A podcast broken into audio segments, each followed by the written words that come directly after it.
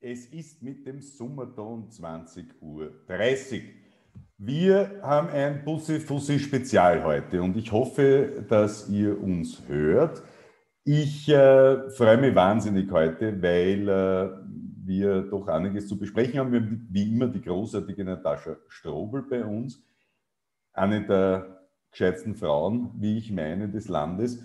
Äh, mit der wir reden wir gleich in Kürze über die heutige BK-Marathon-Serie und was da die Regierung gesagt hat, aber vor allem, was sie nicht gesagt hat.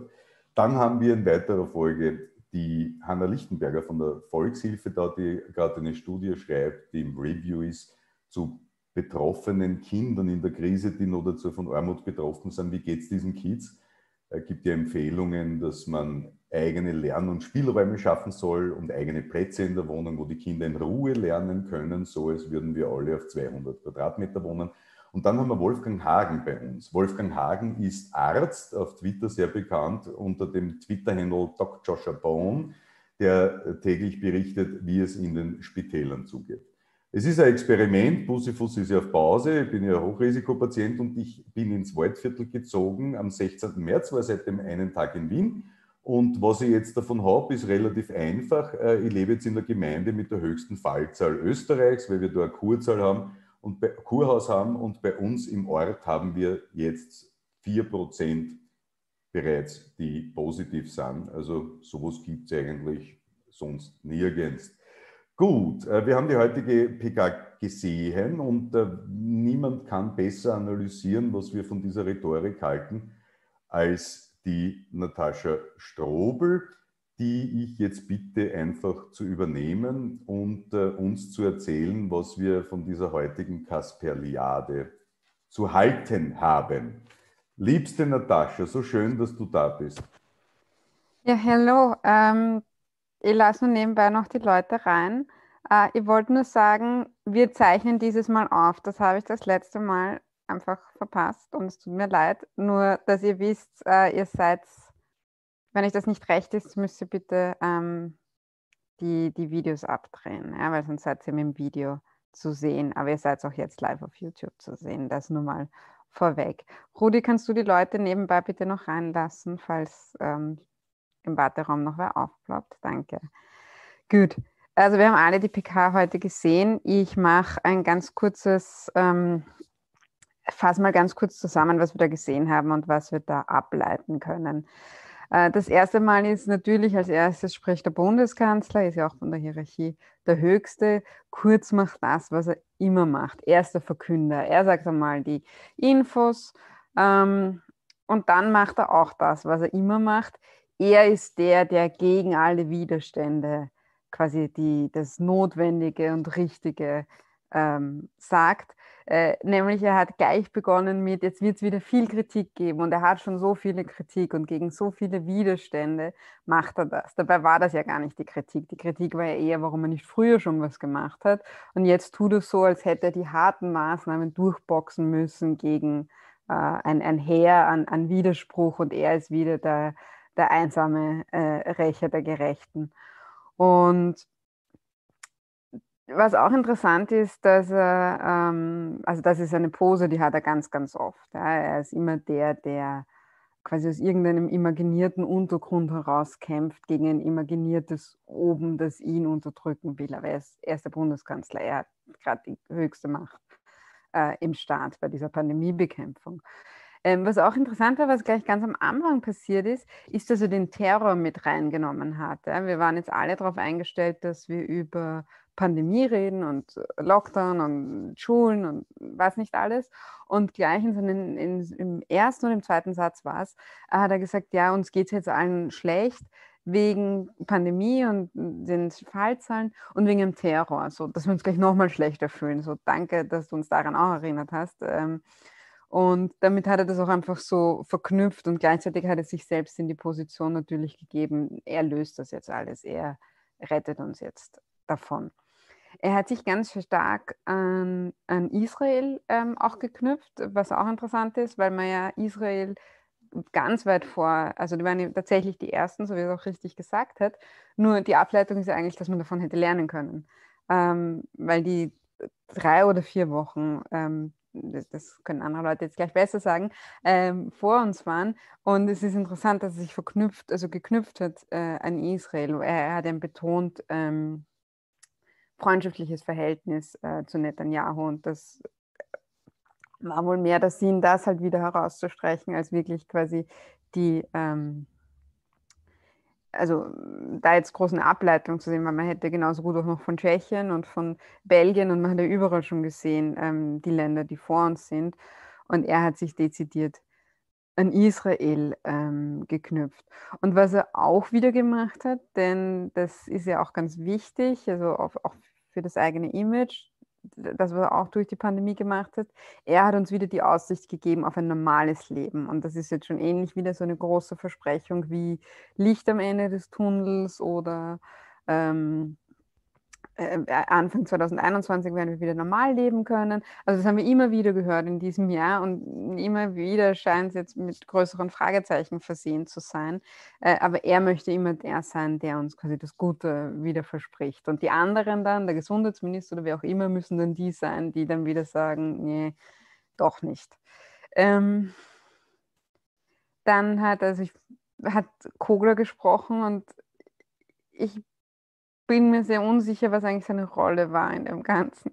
Denn es war ein bisschen ein Durcheinander aus, wir dürfen Sport machen, was so, oder wir sollen auch Sport machen, was nett ist, aber was war so quasi die übergeordnete Rolle in dem Ganzen?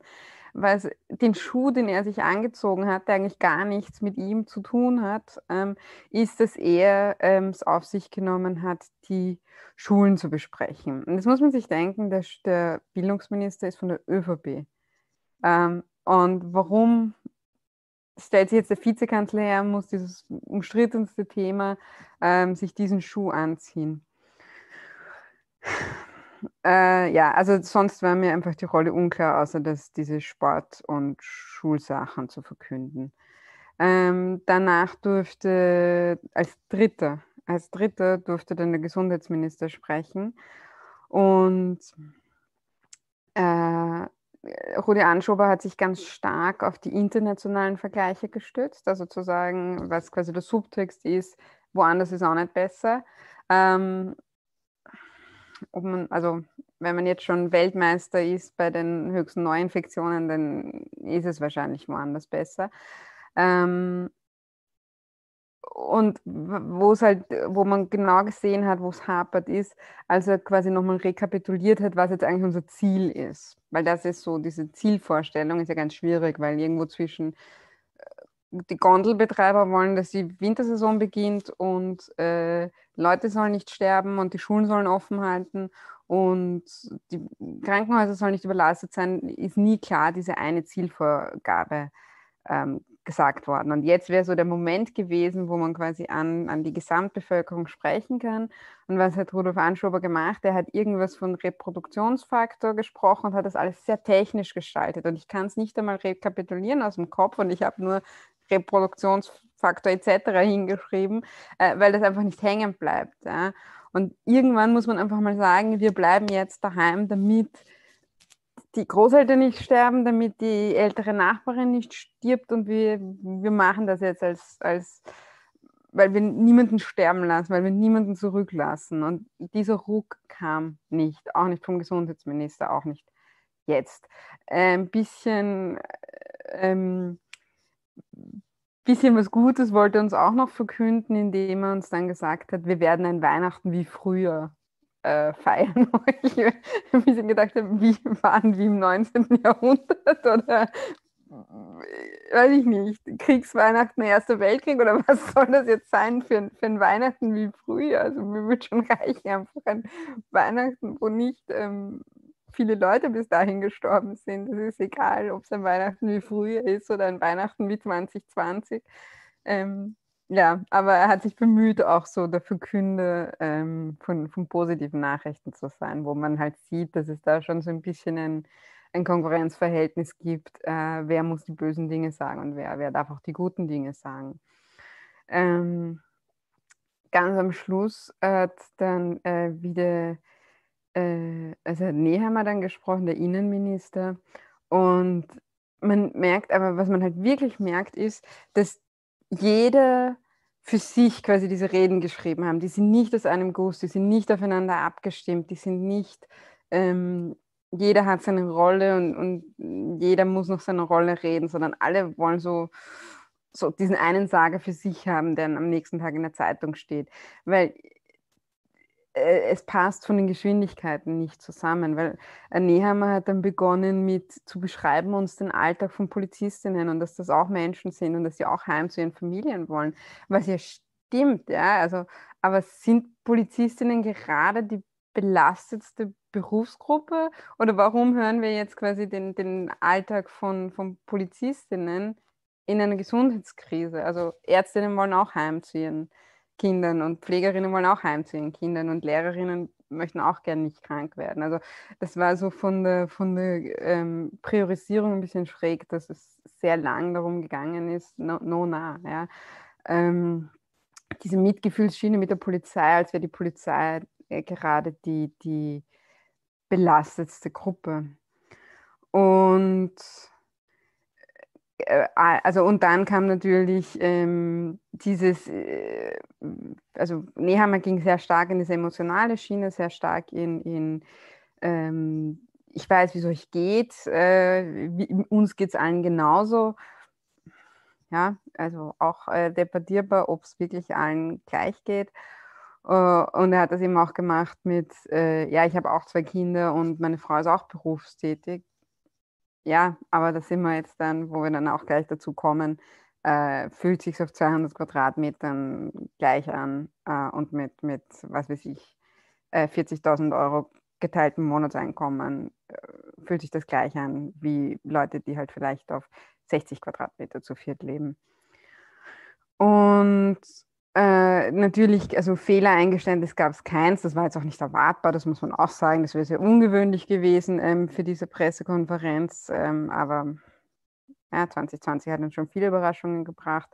Ähm, sie haben es eben sehr stark auch quasi mit Empathie, mit es ist alles eine Belastung, es ist eine Zumutung, wir finden es alle blöd. Also so hat man jetzt auf einmal, und das ist wieder quasi so ein Tempowechsel äh, von dem, was wir von, von anderen Zeitpunkten im Jahr gesehen haben. Also erst haben wir die Angst gehabt, dann haben wir die Auferstehung gehabt, ähm, dann haben wir Normalität gehabt, das Licht am Ende des Tunnels, Gesundheitskrise überstanden. Also das waren so äh, die, diese Frames, dann war plötzlich die Eigenverantwortung da und jeder war für sich selbst verantwortlich. Und jetzt auf einmal haben wir, jetzt sind wir doch wieder alle zusammen und jetzt ist es doch wieder irgendwie für alle blöd. Also äh, es, es bleibt nicht Konsistenz in, in, in, den, in den Emotionen, die es auch hervorrufen soll. Also und deswegen, ja, wirkt es halt auch so, also zumindest für mich, ähm, so wie es halt wirkt, nämlich flach, unaufrichtig. Und äh, ganz stark wurde so ein, ein ähm, so wie im Frühjahr machen wir das jetzt gemeinsam. Also wurde versucht, so ein Euphoriegefühl ähm, herbeizuzaubern. Ich meine, vielleicht bin ich in einer ganz eigenen Bubble, wo ich nicht das Gefühl habe, dass das gerade existiert, zumindest nicht mit den Leuten, mit denen ich mich ähm, umgebe. Aber das ist nur jetzt einmal von den Punkten, die angesprochen sind und von den Frames und von den Spins, die da verwendet worden sind. Also im Endeffekt ähm, wird hängen bleiben, dass es quasi notwendige, harte, mutige Einschnitte sind und dass äh, Sebastian Kurz die durchgeboxt hat gegen irgendwelche imaginierten Leute, äh, die das nicht wollten. Und er rettet uns, während andere Leute uns ins Verderben rennen lassen würden. Was ja sehr nett ist von ihm. Super. Also, ähm, danke. Ähm, die, die Geschichte, die ich immer aufgeschrieben habe, es ist relativ lustig. Für mich bleiben zwei Dinge zentral über. Das erste ist, wir haben heute erlebt, dass sich vier Regierungsmitglieder und der Bundeskanzler eines Landes vor die Kamera stellen, das Weltmeister ist. Wir sind kein Entwicklungsland, das habe ich heute schon getwittert, wir sind eines der reichsten Länder der Welt und wir sind jetzt Weltmeister bei den Neuinfektionen. Ähm, und was jetzt passiert, ist relativ einfach, die Leute sind schuld. Das ist so. Die Leute sind schuld an dem, was passiert ist. Und er hat es in der Rede auch gesagt, die Behörden können nicht mehr nachvollziehen, äh, wer sie infiziert hat und deswegen müssen wir jetzt die Schulen und den Handel alles zusperren. Äh, sagt nicht dazu, warum die Behörden es nicht nachvollziehen können, relativ logisch. Gary Feutig, der Rotkreuz-Chef und Bundesrettungskommandant, hat im Juni als Berater der Regierung gesagt, wir brauchen Contact Tracing, wir haben eine Plattform entworfen, wo Freiwilligenorganisationen mitarbeiten können und er hat sogar in einem Papier geschrieben, er rechnet mit dem zweiten Lockdown am 17. November. Das ist beweisbar und das wird sicher in einigen Untersuchungsausschüssen nach der Krise diskutiert werden. Der hat es im Juni der Regierung nachweislich gesagt, es wird den zweiten Lockdown am 17. November rundherum geben und den dritten dann, der aber nicht so stark sein wird wie die zweite Welle im März 2021. Was erstaunlich ist, ist, dass zu demselben Zeitpunkt ja sowohl der Bundeskanzler als auch Rudi Anschober in Interviews gesagt haben, sie rechnen nicht mit einer zweiten Welle oder es wird keine zweite Welle kommen. Dann war es, wir werden eine zweite Welle verhindern. Bundeskanzler Kurz hat heute das erste Mal eine Pressekonferenz erlebt, wo jede einzelne Journalistenfrage kritisch war. Und eine der Fragen war, nachdem wir jetzt Weltmeister sind in der Corona-Krise, welche Fehler hat die Regierung gemacht? Und seine Antwort war, die Datenbank hat nicht immer funktioniert, Klammer auf vom Rudi Anschober, Klammer zu, aber das ist ja jetzt angeblich gerichtet. Und sonst nichts. Warum wird kein Fehler eingestanden? Der große Messias macht nie einen Fehler, also Trump macht da keinen Fehler. Ja? Ähm, und äh, deswegen kann er auch nie schuld sein. Schuld müssen die Leute sein. Er hat betont, in Natascha hat das besprochen, mich erinnert es an die Balkanroute. Ich als ich. Ich war der Einzige in ganz Europa, der gesagt hat, wir müssen jetzt und voller Härte. Und äh, die Frage ist, er hat auch heute gesagt, wir, ich, ich habe immer lange und konsequent harte Maßnahmen gefordert. Er hat sogar gesagt, er war, er war ein, ein, Freund von harten Maßnahmen. Und dann ist die Frage zu stellen, wann? Äh, Im Juni, als er gesagt hat, die gesundheitlichen Folgen der Krise seien überstanden. Als er gesagt hat, es gibt keine zweite Welle. Wann war er für harte Maßnahmen? Die Frage muss man dem Bundeskanzler stellen. Also null Fehlereingeständnis. Und dann hat er versucht so zu tun, als sei das halt eine gottgewollte Entwicklung, weil in ganz Europa steigen die Zahlen. Und das hat sich fortgesetzt bei Rudi Anschober, der nicht Deutschland genannt hat, die beim Drittel unserer Zahlen bereits vor Wochen zugesperrt haben, zum damaligen Zeitpunkt ein Drittel unserer Zahlen, jetzt sind wir sowieso weit vorne, sondern er hat Tschechien genannt. Und das ist ein interessantes Beispiel, weil diese Regierung hat sich ja jetzt sozusagen vorgenommen, einen Lockdown für zweieinhalb Wochen. Als Tschechien in den Lockdown gegangen ist, gab es 9000 Fälle in Tschechien, dann sind die Zahlen weiter gestiegen und nach vier Wochen Lockdown waren es wieder bei den 9000. Das heißt, was heute gemacht wurde, ist der Bevölkerung schlichtweg nicht die Wahrheit gesagt. Es gibt zwei Unterschiede in der Kommunikation, wenn man kurz zur Kommunikationstheorie kommen, du kannst sozusagen kommunizieren wie die KPDSU, das ist die alte Kommunikation, du kommunizierst top-down, von oben runter, du hast eine exklusive Kommunikation, also du bemühst dich nicht, Leute einzubinden. Es ist nicht auf Augenhöhe, du hast ständig die Kontrolle. Es ist nicht interaktiv und auch kein Dialog, weil Dialog bedeutet Fragen, Dialog bedeutet Erklärung und Kontrollverlust. Moderne Kommunikation würde bedeuten, mit der Bevölkerung auf Augenhöhe zu kommunizieren und offen zu sagen, was los ist. Ich fand sehr, sehr lustig die Aussage, treffen Sie niemanden. Und als er dann gefragt wurde, was das rechtliche Fundament dieser Aussage ist, hat er gesagt, na ja, das ist alles sehr komplex und die rechtlichen Details, detailgenau, puh, schwierig. Aber es geht ja eher ums Prinzip. Also das erinnert mich an die Aussage Ausgangssperren zum Beispiel, die es nie gab, sondern es gab nur Verkehrs. Beschränkungen. Warum man Israel als Vorbild nimmt, obwohl Netanyahu so ziemlich alles verschissen hat im Corona-Management, äh, ist mir persönlich ein Rätsel. Was ich auch sehr lustig fand im Übrigen ist, dass äh, der, Gernot Blümel im Übrigen sehr wohl Deutschland genannt hat, nämlich die Deutschen schaffen es nicht einmal so schnell auszuzahlen wie wir. Was sehr lustig ist, weil er dann gesagt hat, dass aus dem Härtefallfonds bis jetzt 30.000 Anträge da sind, in einem Volumen von 900 Millionen und 800 Millionen werden in den nächsten Tagen überwiesen. 30.000 Unternehmen bekommen 900 Millionen, die deutsche Auer ohne Auflagen eine Milliarde. Das zeigt, wo der Schwerpunkt der Regierung ist. Dann hat der Rudi Anschow etwas Großartiges gesagt, wie ich finde. Er hat gesagt, wir waren total überrascht diese zweite Welle war härter, dynamischer und gewaltiger, als man erwarten konnte, während der Bundeskanzler gesagt hat, als dritten Satz oder als zweiten sogar, das, was wir jetzt sehen, war erwartbar. Also wenn es erwartbar war, dass man zum schlechtesten Land und damit zur schlechtesten Regierung im Management einer Krise wird, dann, dann ist das eigentlich ein intellektuelles Kapitulationszeugnis, möchte ich fast sagen. Dann habe ich mir aufgeschrieben, den Lockdown mit dem 6., 7., 12. wieder aufsperren, die Hand, den Handel und die Schulen, was ich großartig finde, ähm, weil erstens wird es nicht passieren und zweitens, dass man auf Weihnachten etwas ausrichtet, wenn es darum geht, Infektionsketten zu stoppen und nicht danach, wann hat man die, das Ziel der Maßnahme erreicht, erscheint mir sehr unprofessionell zu sein. Mein Highlight im Übrigen von allen Wuchteln, die ich gehört habe, war der Rudi Anschober, also mit ernster Miene, nachdem er wieder moderiert hat, zehn Minuten, was er die letzten Wochen immer schon getan hat, gesagt hat, wir brauchen jetzt eine Notbremsung. Wir dürfen keine Zeit verlieren. Wir müssen jetzt eine Notbremsung machen. Ähm, jeder, der von euch ein Auto hat, weiß, dass er, wenn er am Samstag mit dem Auto fährt, die Bremsung am Dienstag vieles ist aber keine Notbremsung, aber er ist ein Zugfahrer. Ähm, dann gab es ja diese, diese Pipi-Maus-PK noch mit äh, den Experten Fassmann, Aschbacher und Blümel.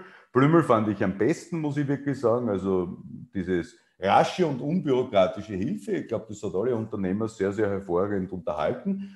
Und äh, Werner Kogel ist Volkswirt.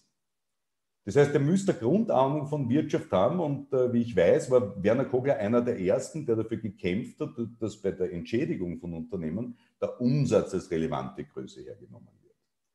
Jetzt habe ich in den letzten Tagen schon erklärt, der McDonald's kriegt 80 Prozent vom Umsatz äh, ersetzt. Der McDonald's ist jemand, der hat bei den Produkten kleine Margen. Du kaufst was ein, verkaufst in hoher Masse und durch die, weil du das so oft drehst und in der Quantität verkaufst, kommst du auf einen hohen Umsatz. Wenn du jetzt 80 Prozent vom Umsatz ersetzt bekommst, aber du brauchst jetzt keine Fleischlabel kaufen, kein Brot, kein Ketchup, nichts, was in diese Burger drin ist, dann äh, hast du natürlich ein mega Geschäft gemacht. Dazu kommt, dass die Kosten der Kurzarbeit dem McDonalds ersetzt werden und nicht auf die 80 Prozent angerechnet werden und gleichzeitig darf er unter dem Titel Take Away den McDrive offen lassen. Was jetzt passiert beim Handel, hat man angekündigt Entschädigungen von 20, 40 und 60 Prozent vom Umsatz.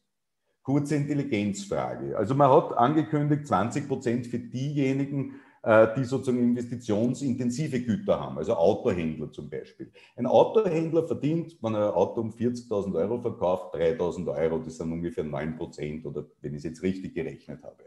Jetzt hat er im letzten Jahr im November von mir aus 2 Millionen Umsatz gemacht und kriegt 400.000 Entschädigung, ohne ein einziges Auto verkaufen zu müssen.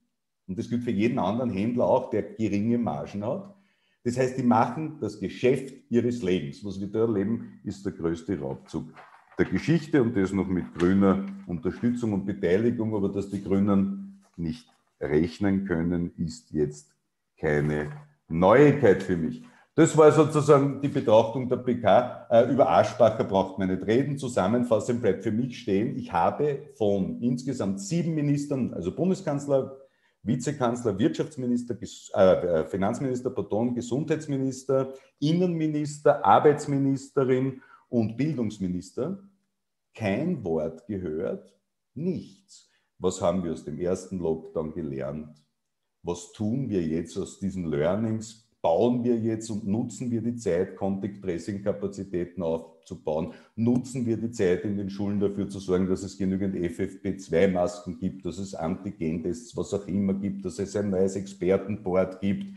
Es gäbe so viele Dinge zu tun. Bei uns im Kurhaus im Ort haben wir 25 Fälle, weil man zwar das Personal zweimal in der Woche testet, aber wenn es Covid-positive Patientinnen auf Kur gibt, bekommen die von diesem Personal das Essen aufs Zimmer serviert und dann braucht man sich nicht mehr wundern dass sich der Virus dann in diesem Kurhaus verbreitet. Wir haben 800 Tote in Pflegeheimen und äh, die Angelika Gruber, glaube ich, war ihr Name, eine ehemalige Mitarbeiterin von Bundeskanzler Kern, hat getwittert, selbst wenn es ein Infektionsgeschehen in den Schulen gibt, es gibt ein Infektionsgeschehen in den Pflegeheimen und da würde niemand fordern, dass die Leute nach Hause gehen oder dass man die Pflegeheime sperrt.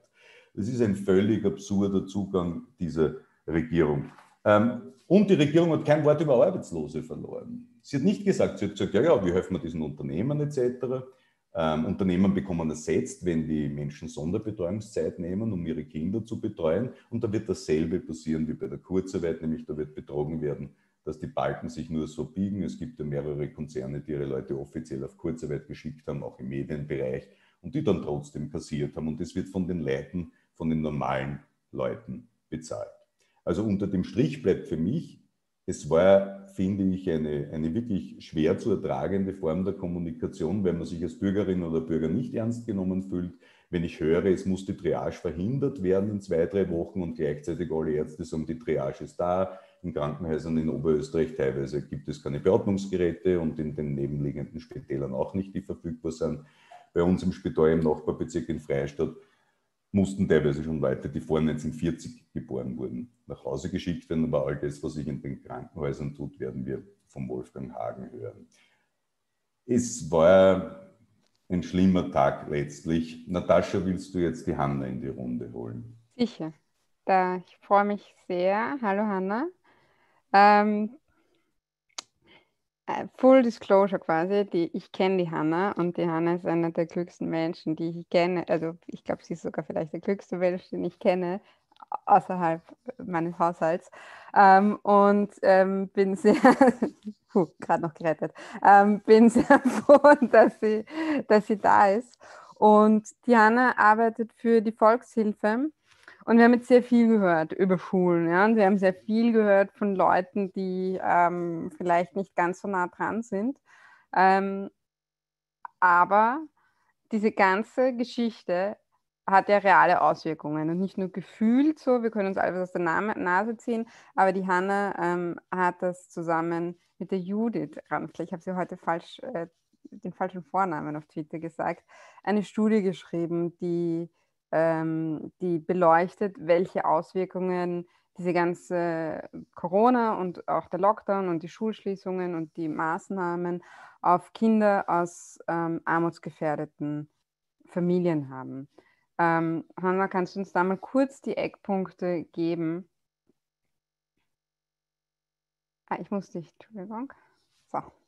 Genau, ähm, vielen Dank für die Einladung. Ich freue mich sehr, ähm, äh, mit euch diskutieren zu können. Ich, ähm, äh, ich bin sozusagen hin und her gerissen. Ich habe die Pressekonferenz nicht wie ihr ähm, oder viele von euch ähm, verfolgt, weil ich mit Jonathan, meinem Kind, äh, den Nachmittag verbracht habe.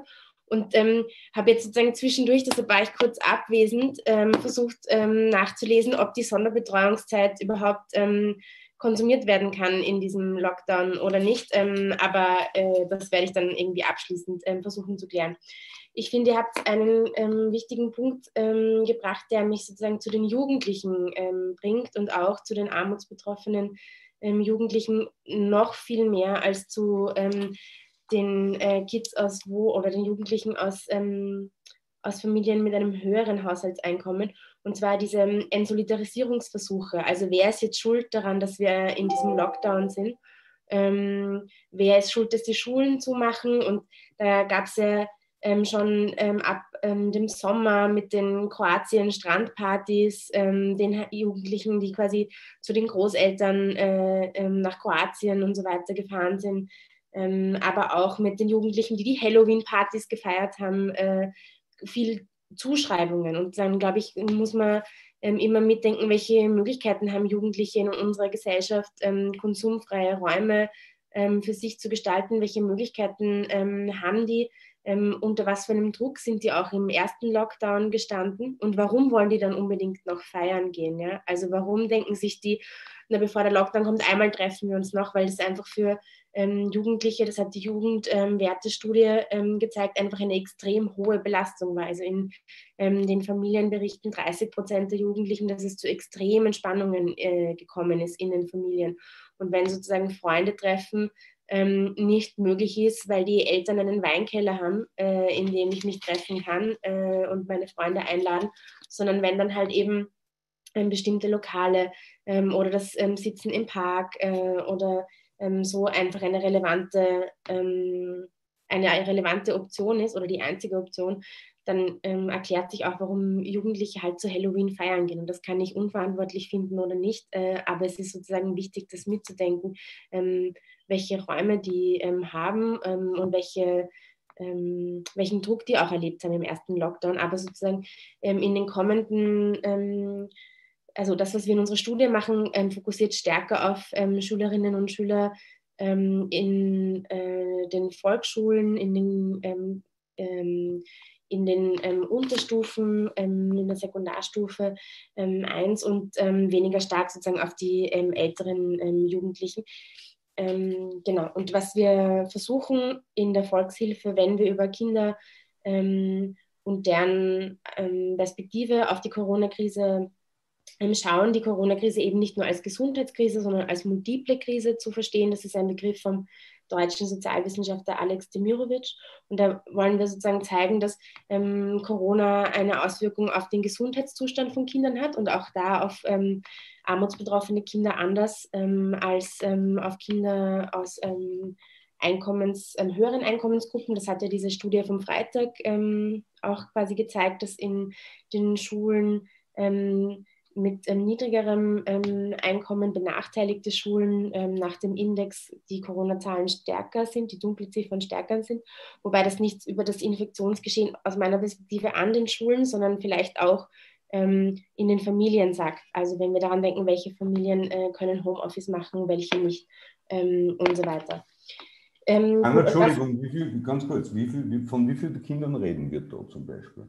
Wenn wir über armutsbetroffene Jugendliche ja. reden, also die EU-SILK-Zahlen, das ist die größte Erhebung von, ähm, ähm, ähm die zu Armut ähm, gemacht wird. Ähm, ein europäischer Vergleich, der, der, zeigt, dass 17 Prozent der Bevölkerung von Armut und Ausgrenzung betroffen ist. Das sind ungefähr 1,5, bisschen weniger Millionen Leute in Österreich und davon 303.000 Kinder und Jugendliche unter 18 Jahren.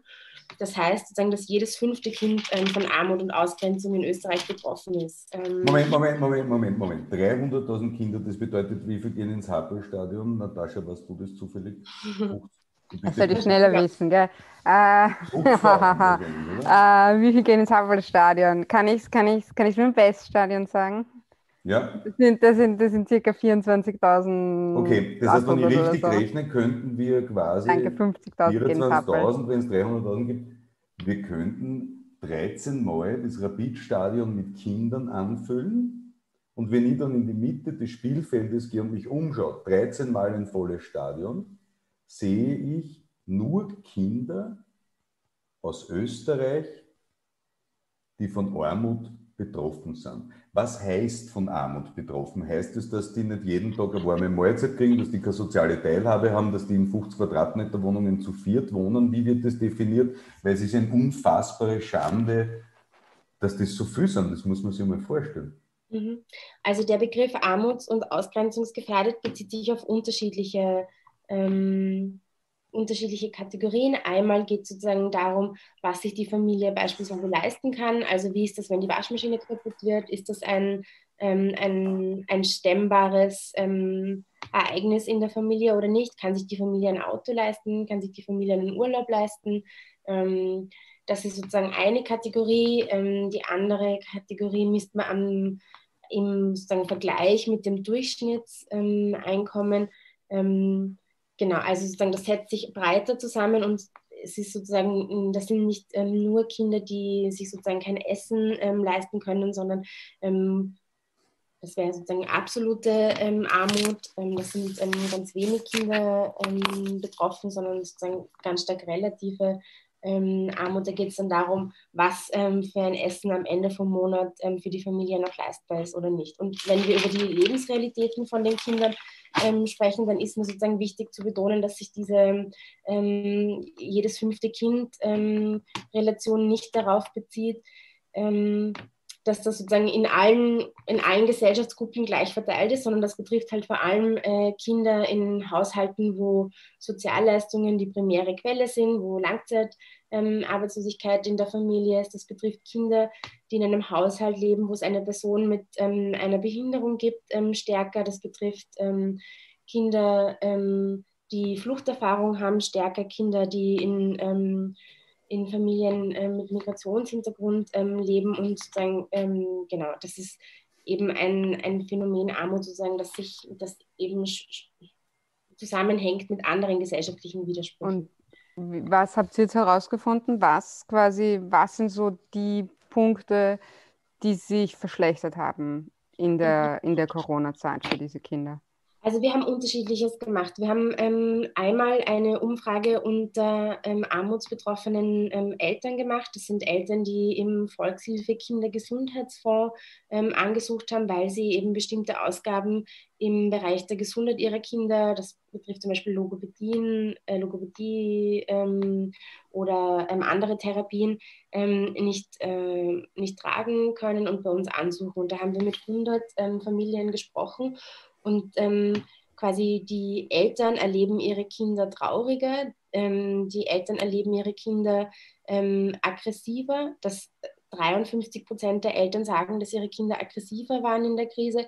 74 Prozent der armutsbetroffenen Eltern sagen, ihre Kinder waren trauriger.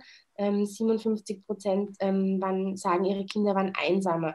Und ähm, was ich sozusagen ähm, was ich auch sagen will, ist, es gibt aber auch einen Teil der Kinder, die wahnsinnig froh darüber waren, dass die Schule ähm, nicht stattgefunden hat. Das waren ähm, 20 Prozent der ähm, Eltern, die sozusagen berichten, dass ihre Kinder froh sind, weil eben so Dinge wie Mobbing äh, weggefallen sind. Das heißt, was mir wichtig ist zu sagen, Schule ist kein perfektes System. Und wenn ich darüber spreche, warum ich glaube, dass es wichtig ist, dass Schulen ähm, offen sind, dann sage ich nicht, Schule ist perfekt und alle Kinder sollen äh, sagen, wir sollen das System so lassen, wie es ist, sondern genau, das ist mir dann schon bewusst. Und sagen, wenn wir dann überlegen, warum ähm, wirkt sich ähm, im Bildungsbereich zum Beispiel ähm, Armut so stark ähm, aus und warum sind armutsbetroffene Kinder vom Lockdown noch viel härter betroffen als ähm, Kinder aus ähm, Familien mit hohem Haushaltseinkommen, dann liegt das eben daran, dass das österreichische Bildungssystem ganz stark auf die private Initiative von Eltern setzt.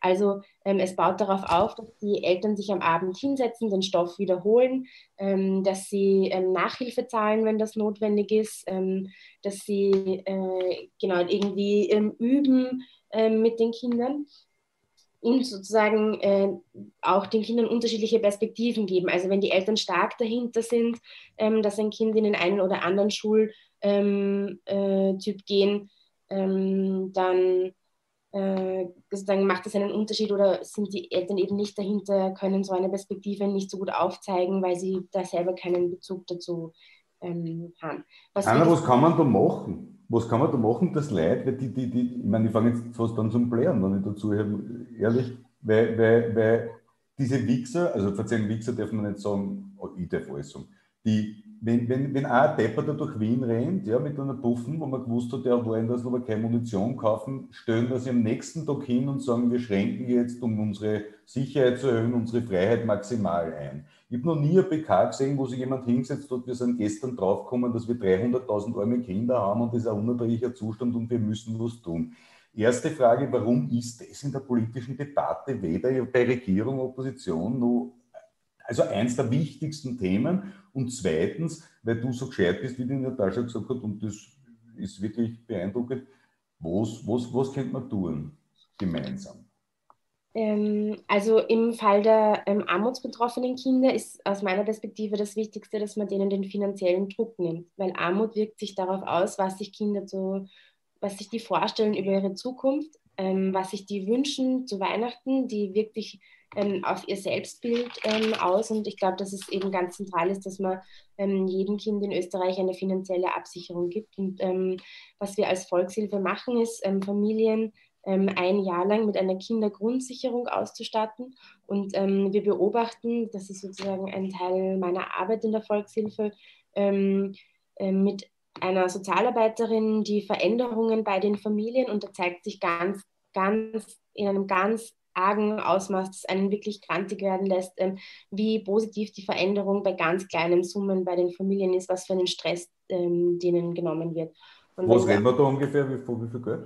Also ähm, wir haben sozusagen äh, berechnen lassen, was die Kindergrundsicherung für alle ähm, Familien äh, bedeuten würde, wenn man sozusagen Kinderarmut in Österreich abschafft. Das wären zwei Milliarden Euro. Wenn wir sozusagen daran denken, wie viel Geld ähm, für andere ähm, Bereiche ausgegeben wird oder wenn wir daran denken, wie viel Geld da jetzt ähm, ähm, gerade ähm, in den Wind geschossen wird, ist das sozusagen eine Summe, die ähm, vertretbar ist, weil sie eben auch in einem hohen Maße ähm, genau. den Standort, wenn man es sozusagen aus der Logik äh, von Neoliberalen ähm, auch betrachten will, einfach unglaublich stärkt, wenn man Potenziale von Kindern dann nicht liegen lassen würde. Das Humankapital. Aber das, das heißt, wir hätten, haben jetzt in der Krise ist unglaublich viel Geld frei geworden für was auch immer, mit der Gießkanne. Ähm, quasi in die Auer haben wir ja nicht einmal Kündigungsschutz oder so geboten und quasi genau. zweimal die Auer im Jahr und wir hätten keine Kinderarmut mehr in Österreich. Genau. Ähm, und was wir sozusagen auf der bildungspolitischen Ebene tun können, ähm, ist sozusagen abstrakt, weil das sozusagen, glaube ich, erst möglich ist, wenn die ÖVP ähm, nicht mehr existiert. Aber es braucht eine Gesamtschule, ähm, die Kinder ähm, nicht nach ihrem ähm, finanziellen Background ähm, einteilt mit zehn Jahren, sondern die ihnen die Möglichkeit gibt, mit anderen zu lernen, sich den ganzen Tag in der Schule aufzuhalten, wo nicht mehr relevant ist, wie viel ähm, die Eltern investieren können, ob die sich die Schulkosten leisten können oder nicht. Aber, und das will ich auch sagen, ich glaube, dass ähm, unter der aktuellen Situation den ähm, armutsbetroffenen Kindern halt nicht hilft, wenn ich sage, es braucht die Kindergrundsicherung und es braucht die Gesamtschule. Das würde ich sozusagen in jedem Kontext sagen ich glaube, was die Regierung verschlafen hat, ist wirklich einen Schutzschirm für armutsbetroffene Kinder aufzuspannen. Ähm, und man wusste, wie, wie krass die Folgen für armutsbetroffene Kinder sind. Ähm, also wenn ähm, wir zum Beispiel wissen, dass 36 Prozent der Kinder, die als benachteiligt von den Lehrerinnen eingeschätzt werden, gar nicht erreicht werden konnten im ersten Lockdown, dann entstehen da einfach Bildungs- oder Lernstofflücken zumindest. Wenn wir wissen, dass die durchschnittlich 14 Quadratmeter äh, zum Leben, zum Waschen, zum Essen, zum Kochen haben, also ähm, sozusagen gemeinsam mit äh, ihren ähm, Geschwistern, ihren Eltern kommen sie dann natürlich auf eine größere Wohnung, aber ähm, pro Person sind es 14 Quadratmeter. dann gibt es einfach keinen Platz, wo die ihren Schreibtisch aufstellen können und in Ruhe ähm, Spielbereich und ähm, Lernbereich trennen können. Ähm, und dann bräuchte es einfach ganz konkrete Forderungen. Also die versprochenen Lernstationen zum Beispiel, wenn wir beim ähm, Punkt ähm, ein eigener Schreibtisch sind, die sind im Juli versprochen worden und es gibt sie immer noch nicht. Die Sibylle Hamann hat damals ähm, als Reaktion auf die Kritik nach dem ersten Lockdown sozusagen ein umfassendes Maßnahmenpaket ähm, versprochen, wo Lernplätze ähm, für Jugendliche eingerichtet hätten werden sollen, wo es ähm, Check-in-Gespräche gibt. Und ich habe heute mit einer Volksschullehrerin ähm, Kontakt ähm, aufgenommen, die Judith ähm, äh, hat Kontakt aufgenommen. Ich habe mit einer Lehrerin aus einer neuen Mittelschule gesprochen oder Mittelschule, wie es jetzt heißt.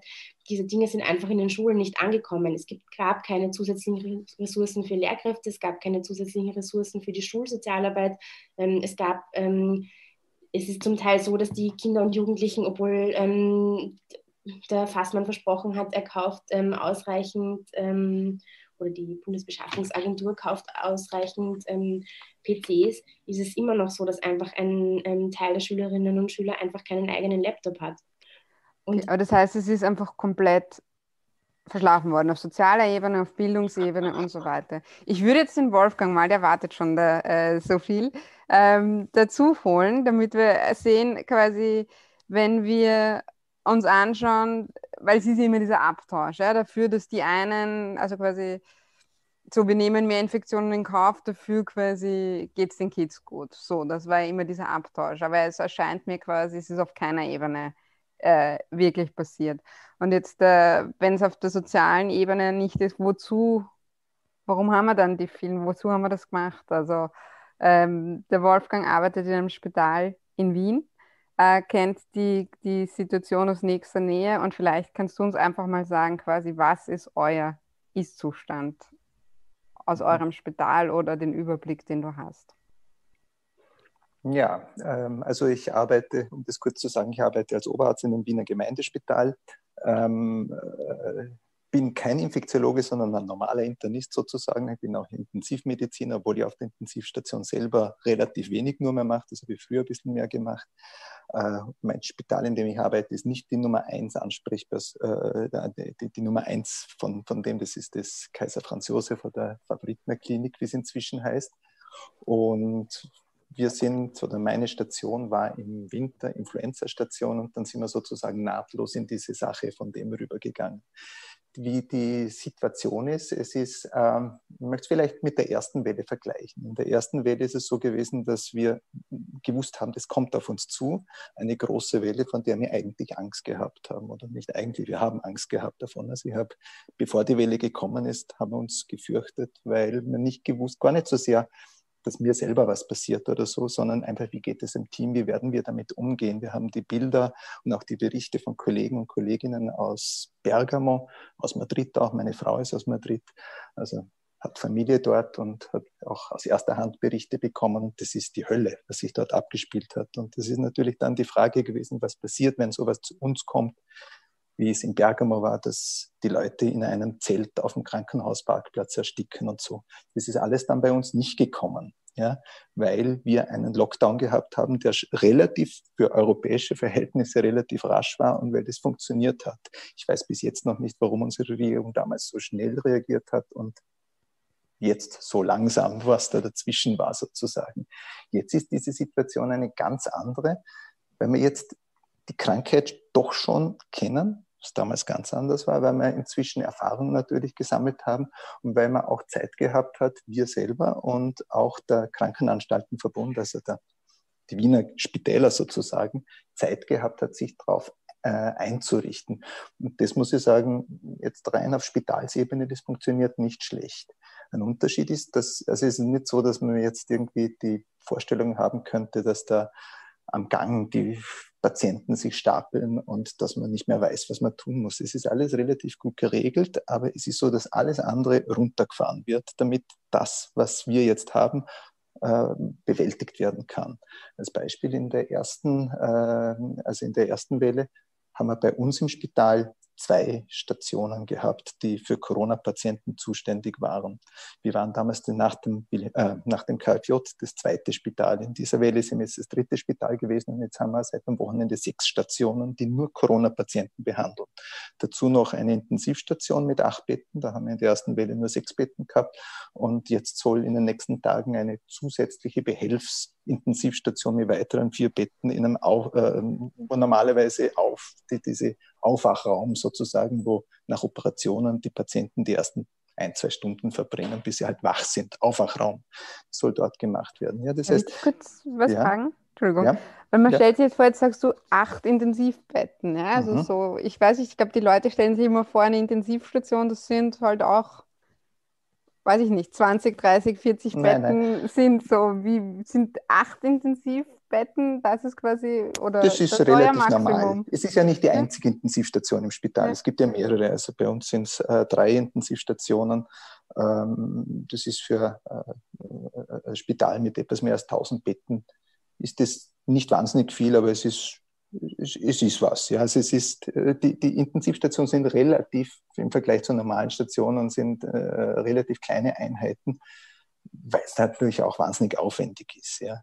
Ich weiß nicht, wer die vor, vorgestern war das, glaube ich, wie ein Bericht war aus der Intensivstation aus Hitzing. Ich meine, das war halt schon sehr realistisch. Da hat man ja auch gesehen, es ist nicht so, dass auf der Intensivstation jetzt das totale mm, filmmäßige Tohuwabohu ist und das Durcheinander. Das sind geregelte Abläufe. Es ist nicht so, dass man nicht mehr weiß, was man tun muss, sondern es ist eine ständige Belastung. Und was schon auch ich merke und auch viele Kollegen, dass es schon auch eine gewisse Wut ist, weil wir schon, schon seit Wochen wissen, was auf uns zukommt und es wirklich viele Leute gesagt haben. Und das, was in den letzten Tagen in den Medien war, dass dann diese Verzweiflungsaufrufe gekommen sind äh, von, aus ganz Österreich von Intensivmedizinern in erster Linie. Äh, das, äh, also dass, dass diese Aufrufe gekommen sind, das ist endlich ist mal in die Medien gekommen, aber das Gefühl gibt es ja schon viel länger. Es ist auch verwendet worden, die Intensivstationen sind das höchste Gut, wie so manchmal gesagt wird. Das ist halt die oberste Ebene. Aber was sich darunter abspielt, ist natürlich was ganz anderes. Ja, das, ist, das sind die Normalstationen, wo viele wirklich schwerkranke Patienten kommen. Ich habe vorher gesagt, wir waren davor Influenza-Station auch. Die Influenza ist keine kleine Krankheit. Ja, wenn immer wieder gesagt wird, ist eh nur Influenza. Influenza ist eine brutale Infektion für viele Leute und es sterben auch viele Leute dran. Aber wir haben halt schon gesehen, das, was jetzt das Covid-19, das ist eine komplett andere Kategorie. Von dem her, wie es abläuft, von dem her, wie wir, wie es den Leuten geht, Wobei es, das Lustige ist ja, oder das, das Verrückte ist ja, dass den Leuten es am Anfang gar nicht so schlecht geht und sie, danach geht es ihnen schlecht und sie merken es noch nicht und dann geht es ihnen dann wirklich schlecht. Ja, nur als Beispiel, sehr viele brauchen Sauerstoff, das ist bei der Gruppe, Grippe was anderes. Ja. Äh, normalerweise bei den meisten Erkrankungen, wo man Sauerstoff braucht, dann braucht man so zwei, drei Liter pro Minute an Sauerstoff, so über diese Nasenbrille, äh, vielleicht vier Liter bei Covid sind wir meistens auf 10 Liter oder sowas und viel mehr gibt die, der Sauerstoffanschluss bei den Betten auch nicht her. Ja. Das ist nur als Kategorie, was das sozusagen, äh, was das bedeutet. Und äh, kriegt, äh, was schon auch ein Unterschied ist, bei der Influenza ist es zum Beispiel so, dass die Toten, die wir haben, sind wirklich so, wie es immer wieder auch bei Covid in den Medien gesagt worden ist, das sind die Leute aus den Pflegeheimen, die schon wirklich schwer krank sind und so, die äh, bettlägerig sind, das sind ein großer Teil der Leute, die an der Grippe sterben. Lange nicht alle. Wir haben auch bei der Grippe jedes Jahr 40-jährige gesunde Leute, die dran sterben. Aber es sind Einzelfälle. Und das ist halt bei Covid auch was anderes. Ja. Auf der Intensivstation bei uns ist der Durchschnitt derzeit sind so zwischen 50 bis 70 Jahre alt ungefähr. Ja.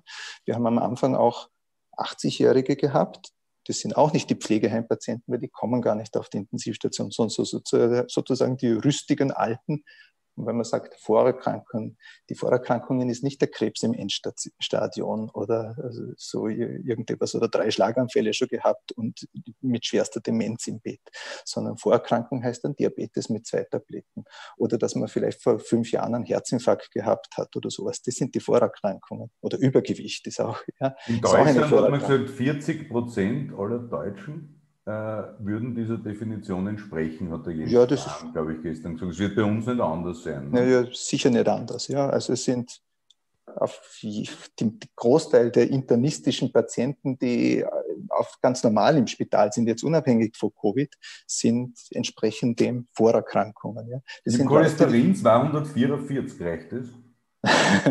also Risikofaktor keine Krankheit, aber wurscht. Ja, ah, ich meine, okay. Ist, ja, aber es geht schon in die richtige Richtung. Klar, es ist, wie gesagt, äh, ein Herzinfarkt, den man mal gehabt hat oder sowas. Das ist eine Vorerkrankung. Ein Diabetes, der gut eingestellt ist, aber nicht, dass da jetzt was nicht Beine amputiert sind wegen der äh, Folgeerscheinungen vom Diabetes, ja, sondern ein Diabetes einfach, ja. Solche Sachen oder dass man vielleicht ein bisschen einen Leberschaden hat, weil man doch ein bisschen zu getrunken hat, aber nicht Leberzirrhose im Endstadium. Ja, also das, das sind die Vorerkrankungen. Die 80-jährigen Leute, die fit sind, die vielleicht aus einem Pensionistenheim kommen, aber nicht bettlägerig sind, die werden bei uns, und das ist dann der nächste Punkt, wo man zur Triage, die wir noch nicht haben, kommt. Aber es ist eine schleichende Triage und das ist auch belastend, die man im Kopf spürt, weil man sich dann schon überlegt, wir wissen, dass wir knapp werden. Und die 80-Jährigen, die zu uns auf die Intensivstation gekommen sind, und nicht nur zu uns, es geht anderen auch nicht anders, die intubiert werden müssten, hat von denen fast keiner überlebt. Ja? Das ist bei anderen Krankheiten schon anders. Ja? Auf Intensivstationen sterben die Leute, das ist normal. Aber dass so viele sterben und dass es so chancenlos ausschaut, ja? bei den, vor allem bei den Älteren, das ist was anderes, als wir es gewohnt sind. Und, was kriegen die dann überhaupt? Die werden intubiert, weil man hat ja bei ja. uns im Ministerium, im März hat man gesagt, mit dem, wie das Licht am Ende des Tunnels und der Plätzchen war, man hat immer gesagt, zuerst wird es einen Wirkstoff geben, also ein Medikament gegen die mhm. Krankheit und dann ja. irgendwann später die Impfung. Vom Medikament, ich kann mich nur erinnern, äh, Hydrochloroquine, Hydroxychloroquine, Remdesivir in den Medien und so weiter. Von dem redet keiner mehr. In, Brasilien haben es, glaube ich, mit Remdesivir 20.000 Leute umgebracht oder so ungefähr. Warum, warum gibt es kein Medikament? Kannst du das erklären? Weil ich glaube, viele fragen sich das. Ich frage mich das nämlich auch. Medizinisch, na, ein Medikament gibt es schon. Also wir haben schon einiges gelernt. Das beste Medikament, das haben, ist das gute alte Cortison, das am besten sich noch wirklich auswirkt bei den schweren Verläufen, ja, bei den leichteren. Das ist etwas, was man nicht am Anfang gibt. Das hat dann bestimmte äh, medizinische Gründe, warum man das so macht. Ich glaube, da muss jetzt nicht drauf eingehen, aber jetzt was Cortison, das ist relativ gut und andere Sachen auch. Wir haben zum Beispiel gelernt, am Anfang hat es geheißen, das war das, was man aus China und auch am Anfang aus Italien noch gehabt hat, möglichst schnell intubieren, weil die Lunge so, so kaputt ist.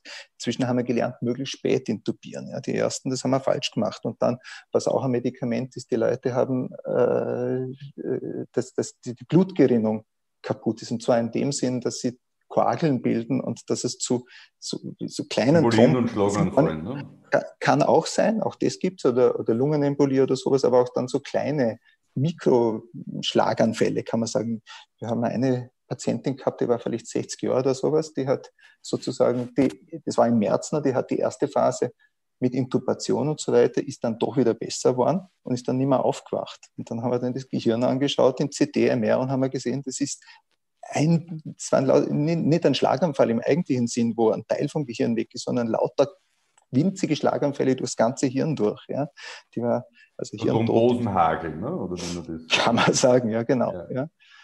Das haben wir gelernt, wenn man das verhindert, dass das auch was bringt. Ja. Also das sind so die Kleinigkeiten, die man machen kann. Aber jetzt ein gezieltes Medikament ist wahnsinnig schwierig bei viralen Infektionen, weil bei dieser Krankheit ist es ja so, wenn man steckt sich an, das Virus wütet sozusagen und die, die eigentliche Krankheit, die das Problem ist, kommt danach, wenn der Körper darauf reagiert und das Virus gar nicht mehr so im Vordergrund ist, wenn das Virus schon fast wieder weg ist. Das heißt, die ganzen Medikamente, wie zum Beispiel das Remdesivir, das wenig bringt. Ja. Ähm, Gibt es verschiedene Studien, kann man darüber diskutieren, das teilweise auch schon wieder aus den Richtlinien heraus ist. Wir haben es auch gegeben, ja, geben es teilweise immer noch. Das ist halt äh, Verzweiflungstat. Ja. Das Problem an dieser Krankheit und an vielen viralen Krankheiten ist, du dann, wenn die Leute wirklich krank sind, ist das Virus gar nicht mehr im Vordergrund und du kannst nur mehr die Folgen davon behandeln und das ist schwierig.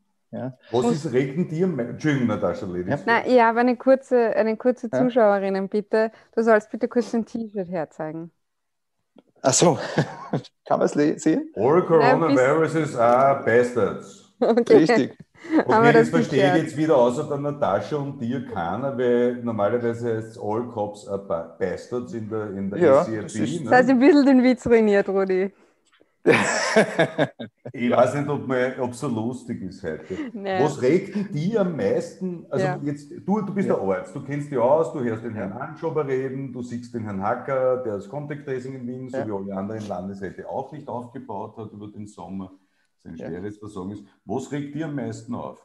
Also wenn du sagst, zwei, drei Sachen, wo du jetzt sagst, das kann es ja nicht sein, das kann ja nicht so schwer sein, das kann man ja hinkriegen also was ich mich frage, ist, was die Berater waren, wie die dazugekommen sind. Ich meine, ich habe schon gesagt, ich bin kein äh, Infektiologe, ich bin schon gar kein Epidemiologe. Ja? Ich habe mich nur für diese Krankheit interessiert, weil ich es jetzt rein vom Professionellen finde, es eine sehr interessante Krankheit. Ja? Äh, und ich habe auf Leute gehört, ich, die, die, äh, oder ich habe Leute gefunden, die Experten eben, die berechnen, wie das geht und die im Juli schon gesagt haben, so wird es kommen. Und ich habe das aufgenommen, das ist das, was ich dann auf Twitter mache. Das fällt mir ja nicht selber ein, weil ich so gescheit bin, sondern das haben wir ja überall schon lesen können, wie das gehen wird, was kommen wird und so weiter. Wir haben das, das wir im August gesehen haben, wir, haben, wir gehen in eine exponentielle Geschichte rein. Ja. Was mir aufregt, ist, dass äh, das mit sehenden oder auch nicht sehenden Auges in diese Richtung gegangen ist. Das ist eben der große Unterschied zur ersten Welle. Die ist über, über uns hinweggeschwappt. Ja da sind wir fast wehrlos gewesen, fast wehrlos. Wir haben dann halt sehr schnell reagiert, weil wir schon Italien gehabt haben. Ja, da hat es einfach nichts anderes gegeben. Es hat im Jänner oder Februar hat eigentlich, Mitte Februar zumindest, hat nur jeder diese Krankheit bei uns zumindest, ich auch, völlig unterschätzt. Ja, haben wir auch, wenn man es einfach nicht gewusst hat, wenn man dachte, so wie andere Krankheiten, es bleibt in China oder so, es wird schwächer bei uns. Und danach ist diese lange Phase gewesen. Wir haben die erste Welle ich lassen wir mal aus und das Ganze drumherum. Aber prinzipiell, wenn man die Zahlen anschaut, haben wir die erste Welle ja wirklich gut gemeistert. Ja? Durch den Lockdown. Ja? Der war brutal und das war zu dem Zeitpunkt auch das Einzige, was man tun konnte. Und jetzt kommt die zweite Welle, die so wirklich so langsam und schleichend kommt. Und dann, weil ich mich eben für das interessiert habe, habe ich gelesen über die spanische Grippe, wo man genau das auch sieht. Die erste Welle, wo es dann gedacht hat, boah, jetzt ist vorbei, so 1918. Und dann ist 1919 gekommen Und dann ist es explodiert und dort sind dann die 50 bis 100 Millionen Leute, was das damals waren, gestorben. Ja? Und die dritte soll schwächer werden, ne? Bei der spanischen Grippe war es so. Ob das so sein wird, das kann ich nicht Aber sagen. Die Das Frage ist, ob bei der spanischen Grippe die dritte Welle nicht nur schwächer war, weil eh alle schon davor gestorben sind. Ne? Wir vielleicht sollen ein bisschen so. optimistisch sein. Ne? Okay, Entschuldigung. Uns rammt alle weg, ist jetzt. Ja, Ist auch nicht zum Lachen, aber also, es ist schon, Ja, schon ne? wahr, ja, natürlich. Ja. Es ist, So, sind nicht mehr so äh, viel über gewesen. Jetzt haben wir eine Stunde gehabt mit unseren Gästen und mit Genau. uns. So, ähm, wir Haben wir machen das ja deshalb, weil wir, weil wir sind draufgekommen, die Natascha und ich. Erstens, ich habe nichts zum Tun, also die, die Sendung, und, und, und wir haben wahnsinnig viel zum Sagen beide. Und wir haben gesagt, wir wollen das mit gescheiten Leuten tun. Und äh, wir wollen aber die Möglichkeit bieten, den Leuten Fragen zu stellen. Jetzt haben wir über 1000 Leute auf YouTube, die den Stream schauen. Äh, wenn ihr Fragen stellen wollt, ich glaube, wir kommen nicht dazu, dass wir auf YouTube jetzt mitlesen, dann kommt ein in das Zoom-Meeting, der, der, der Link ist äh, in der Videobeschreibung und ihr habt die Möglichkeiten, ähm, den Wolfgang, die, die Hanna, die Natascha und mich äh, Sachen zu fragen. Bei uns, glaube ich, wichtig ist, wenn wir sagen, wir kritisieren, dass die nicht auf Augenhöhe kommunizieren mit den Bürgerinnen. Ähm, ja, ich meine, für was sind wir äh, gemeinsam in dieser Scheiße? Also sollte man drüber reden. Kurzer Hinweis. Ähm, ich möchte mich bei meinen Gästen natürlich immer denklich zeigen und wenn es nur kleine äh, ein Puzzle ist, wenig, weil das darf man nicht mehr. Aber wenn ich ein bisschen eine Torten hinschicken kann, irgendwas und dann Natascha ein bisschen Honorar sein kann. Äh, paypal.me at bussifussi. Ich brauche nichts, ich habe alles, was ich. Ich habe mehr, als ich brauche. Ähm, darum regt es mir auf, im Viktor Adlerschen Sinne. So, Hanna großartig, Wolfgang großartig, Strobel ist immer großartig. Heute hat man noch geschrieben, äh, was will die, kann die ja nicht lesen, die hat mich blog. Äh, Leute, die sie geblockt hat, sollte man auch bloggen. Ist eine gute Empfehlung na, ich, ich blog relativ leichtfertig, ich gebe es zu. Ja, Manchmal, so, äh, manchmal auch nur wegen Zufall, also ich gebe es dir zu. Wenn jetzt jemand eine Frage stellen will, ja, dann, dann gibt es auf Zoom da diese Funktion, seine Hand zu heben. Und dann kann man die Hand aufhauen und, und dann wird die, die Natascha äh, oder euch die Natascha dran nehmen. Ich muss noch einen äh, Hinweis bringen. Sako, was bist du für ein Trottel? Frage Rudi, wieso hasst dich dein Friseur so? Ich war seit einem Dreivierteljahr nicht beim Friseur, du Trottel. Ich schneide mir mit der Maschine die Haare selber. Ja? So schauen sie auch aus. Ähm, und ich muss einen Hinweis bringen, es gibt eine Homepage, die heißt www.pcs, also wie PCs, Computer, für mit UE, für alle. Das gibt es auch auf Twitter. Das ist eine Initiative von Peter Bern, der liebe Robert Glattau, einer der sozial engagiertesten Menschen auch auf Social Media, den ich kenne, hat mich darauf hingewiesen, gerade vorher und gebeten, bitte kannst du das sagen. Da geht es darum, wenn irgendwer von unseren Zuschauern daheim ein altes Grafel herumliegen hat, eine Laptops, weil wir eh so geil drauf sind, dass wir immer gerade das Neueste haben, wenn ein altes iPad herumliegt, ein Laptop oder irgendwas, oder ihr habt in der Firma Sachen übrig, www.pcsfüralle.at, die kümmern sich in ihrer Freizeit darum, dass diese Dinge zu den Leuten kommen, die es brauchen. Natascha, darf ich dich bitten, zurückzuführen, weil ich muss ich hab unbedingt schon, eine äh, rauchen. Frage, die Ja. jetzt mehrfach gestellt worden ist. Äh, Und zwar, habt ihr irgendwas bekommen, mehr als Klatschen? Und habt ihr das Klatschen überhaupt wahrgenommen? Oder wurde euch das irgendwie ähm, entgolten? Oder habt ihr irgendeine Wertschätzung bekommen als Pflegerinnen und Ärztinnen? Nein, das Klatschen haben wir wahrgenommen. Das war sehr nett, ja. Sonst haben wir nichts bekommen. Nein, also keine Infektionszulage oder sowas brauche ich auch nicht. Wir haben einmal die, die Peanuts, die Erdnüsse bekommen, ein Schachtel, ja. Ähm, das war das, was wir gekriegt haben, ja. Ähm, ich, ich brauche auch nichts, ich bin zufrieden. Ich habe so viele Überstunden gemacht wie noch nie in meinem Leben, die auch bezahlt worden sind. Das ist ja auch nicht nichts. Ja. Ich habe einen krisensicheren Job, wie man jetzt merkt, einen wirklich krisensicheren Job. Ja. Ähm, ich glaube, vor allem fürs Pflegepersonal und für die Putzbrigade wäre das gar nicht so sehr die 50 Euro, was die Infektionszulage wäre pro Monat, ist auch was, aber es wäre vor allem, glaube ich, symbolisch wäre es wichtig, dass man was kriegt, weil das ist äh, auch den, den, den Mädels auf meiner Station, sind fast nur Mädels, ja. Äh, es wäre einfach für sie, dass sie die, die eine, eine Art der Wertschätzung spüren und das ist nicht gekommen und das finde ich sehr schade. Was man andererseits, weil mein ist, ist was ganz anderes, was wir schon immer gehabt haben, ist, dass wir die Schutzausrüstung und so weiter ist nicht immer so, wie wir es uns wünschen würden, weil es halt sehr viele verschiedene Firmen und immer ist es halt von irgendwo geholt worden, wo man es gerade kriegt. Nicht alle Masken sind gleich gut, auch diese FFP2-Masken gibt es Unterschiede, aber wir sind immer mit Schutzmaterial ausreichend ausgerüstet gewesen und das ist wichtig. Ja.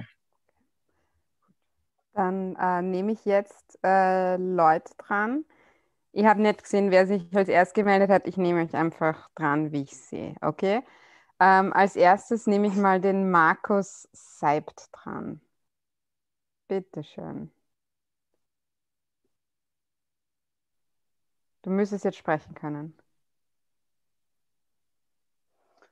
Ja, hallo. Ah, ich würde auch gerne, ich würde gerne anfangen äh, mit dem Wolfgang. Ah, da wollte ich fragen, äh, gab es eigentlich bei euch Umschulungen oder ähm, so Art Weiterbildungen, also zum Beispiel, dass man äh, während der Sommermonate darauf geschaut hat, dass jetzt auch andere äh, Nicht-Intensivmediziner äh, quasi intensiv fit gemacht werden, also ähm, was weiß ich, Internisten, Pulmologen, aus dem Bereich halt. Äh, die zweite Frage an den Wolfgang. Ähm, hast du das Gefühl, dass das momentan äh, ausreichend im Auge behalten wird, was, was sonst noch sich gesundheitlich tut. Also, äh, dass halt bei vielen Leuten ähm, äh, die Bewegung abnimmt, dass, äh, dass sie ein Gewicht zulegen, dass Untersuchungen verschoben werden, dass elektive OPs äh, verschoben werden. Also du das Gefühl, das ist ähm, auch äh, im Gesundheitssystem äh, ausreichend äh, bewusst, beziehungsweise wird da irgendwas gemacht?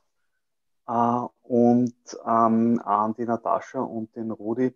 Am Anfang von der, von der Übertragung äh, habt ihr gesagt, dass der Kurz ähm, gegen, die, äh, gegen die Widerstände sich inszeniert. Äh, wer sollen diese Widerstände sein oder äh, wer soll äh, laut seiner Erzählung zu diesen Widerständen gehören? Also das wären so meine Fragen. Dankeschön.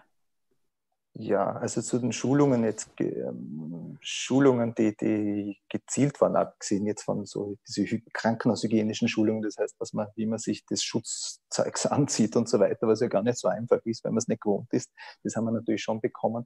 Sonst jetzt Weiterbildungen in dem Sinn haben wir nicht bekommen, das haben wir eigentlich mehr selber gemacht. Ja. Also jetzt bei uns konkret auf, äh, auf der Intensivstation äh, haben wir eben für sechs Betten und in der Nacht war ein Arzt Diensthabender, also ein Oberarzt ist sowieso da und dann ist einer auf der Intensivstation noch. Jetzt haben wir acht Betten und weil Corona ist, sind zwei Diensthabende. Äh, und da ist es dann oft so, dass eben einer ist ein gestandener Intensivmediziner sozusagen, der das schon kann und der zweite, der kann ein bisschen was und wird sozusagen dann auch eingeschult. Das ist jetzt nicht eine Schulung in dem Sinn, aber dass man was weiterlernt. Gerade in der Intensivmedizin muss man sagen, das ist kein Fach, das man so schnell lernt. Also das dauert. Ja. Normalerweise, wenn jemand frisch kommt, das ist ein ausgebildeter Arzt schon, der Assistentenausbildung macht und schon für innere Medizin eine Ahnung hat, wenn der auf die Intensivmedizin kommt, jeden Tag auf der, Intensiv, äh, auf der Intensivstation arbeitet, das dauert drei bis vier Monate, bis er so weit ist, dass er Nachtdienste machen kann, dass er auch selbstständig arbeitet. Ja, und das ist im normalen Verhältnissen, wenn nicht gerade sowas wie Covid ist. Ja.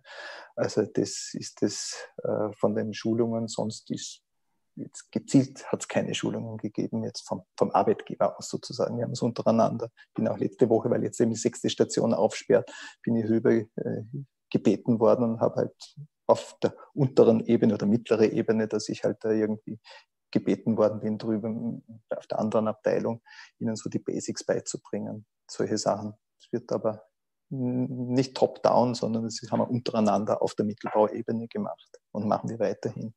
Was war die zweite Frage? ähm, die zweite ähm, Frage, ja. Die, ob das Gesundheitssystem, also ob das Ah ja, ja, ja, ich weiß schon wieder. Danke, Gesundheitssystem. ähm, was im niedergelassenen Bereich sehr abspielt, da kann ich natürlich auch nicht nur das sagen, was ich höre äh, von, aus den Medien und so weiter. Ähm, das Gesundheitssystem und die Versorgung, die geht natürlich zurück. Es ist zum Beispiel, das habe ich vorher noch nicht gesagt, das ist zum Beispiel bei uns ist es auch so, wir haben eine onkologische Abteilung, die jetzt eine Station, Covid-Station aufmachen muss. Von drei Stationen wird eine zur Covid-Station. Das heißt, wir haben nur mehr zwei Stationen. Die Krebskranken sind natürlich weiterhin da und da ist es jetzt so, ich habe sie gefragt, wie macht sie das? Und die haben gesagt, wir verschieben Chemotherapien. Sind jetzt nicht die kurativen Chemotherapien, wo jemand die Chemotherapien kriegt, gibt es ja auch Unterschiede. Ob man jemanden, äh, der Krebserkrankung hat, heilen möchte, die werden nicht verschoben, zumindest derzeit noch nicht. Aber es gibt auch die, die haben schon Metastasen und so weiter. Da geht es um Leben verlängern und so weiter. Das wird nach hinten verschoben. Ja? Ich weiß jetzt nicht, wie lange und wie sie das genau organisieren, aber das sind Sachen. Und das, was man natürlich auch hört, was ja in, auch in den Medien ist, dass die Leute wegen Angst vor dem Krankenhaus und diese nicht ganz unbegründet nicht mehr ins Spital gehen und dass man nicht weiß, was mit den Herzinfarkten passiert und so weiter, ob das vielleicht übergangen wird und Folgeerscheinungen gibt. Das Problem ist aber, dass dann immer wieder ist auch passiert, dass man sozusagen Covid gegen den Rest ausspielt. Das machen auch viele Ärzte, ja, gerade aus einem niedergelassenen Bereich oder Kardiologen, die sagen, wir haben aber unsere Herzpatienten und so weiter und um die muss man sich auch kümmern. Stimmt. Das Problem ist, dass dadurch, dass Covid äh, die, die Welle so hoch wird, dadurch landen, äh, leiden die anderen. Ja, das ist nicht so, dass man jetzt sagen kann, entweder behandeln wir Covid oder die anderen, sondern man muss gleich schauen, dass die Welle niedrig bleibt, dass man, dass man die anderen wirklich dann behandeln kann. Die Versorgung ist im jetzigen Zeitpunkt sicher in vielen Bereichen nicht so, wie sie sein sollte, weil, wie gesagt, wir haben sechs Stationen. Bei uns alleine im Spital sind jetzt Covid-Stationen. Das sind ja nicht Stationen, die sonst leer sind, ja, sondern das sind auch Patienten, die was brauchen. Und die werden ja nicht dort irgendwie gehortet, weil es Spaß macht oder damit äh, einen Platz zum haben, wo sie schlafen können, sondern das sind Leute, die krank sind. Ja? Und die werden jetzt eben nicht versorgt. Sie werden vielleicht auch teilweise die Leute früher zu Hause geschickt, früher als gut wäre, weil es nicht anders geht. Viele überlegen sich, ob sie ins Spital überhaupt kommen sollen. Hat, hat unzweifelhaft hat es äh, negative Effekte für alles, was nicht Covid ist. Das ist ganz klar. Eine Folge von dem Versagen, dass die Welle nicht ernst genommen worden ist seit Juli, August. Ja. Ich beantworte dann ganz kurz ähm, die zweite Frage und ich habe noch eine andere Frage, die ich bei P ähm, Privatnachricht bekommen habe, die da gut dazu passt. Die Frage war, ähm, gegen wen äh, setzt sich durch da, äh, kurz da eigentlich gerade durch? Also wer sind da die imaginierten Widerstände? Und die Frage war, ähm, die ich bekommen habe, war, wir haben jetzt ähm, massive Verdoppelungsraten auch auf den Intensivstationen. Und wenn es zu einer Überlastung der Intensivstationen kommt, wie will Kurz sich da rausreden? Und beides lässt sich gut beantworten zusammen. Äh, er ist nicht schuld.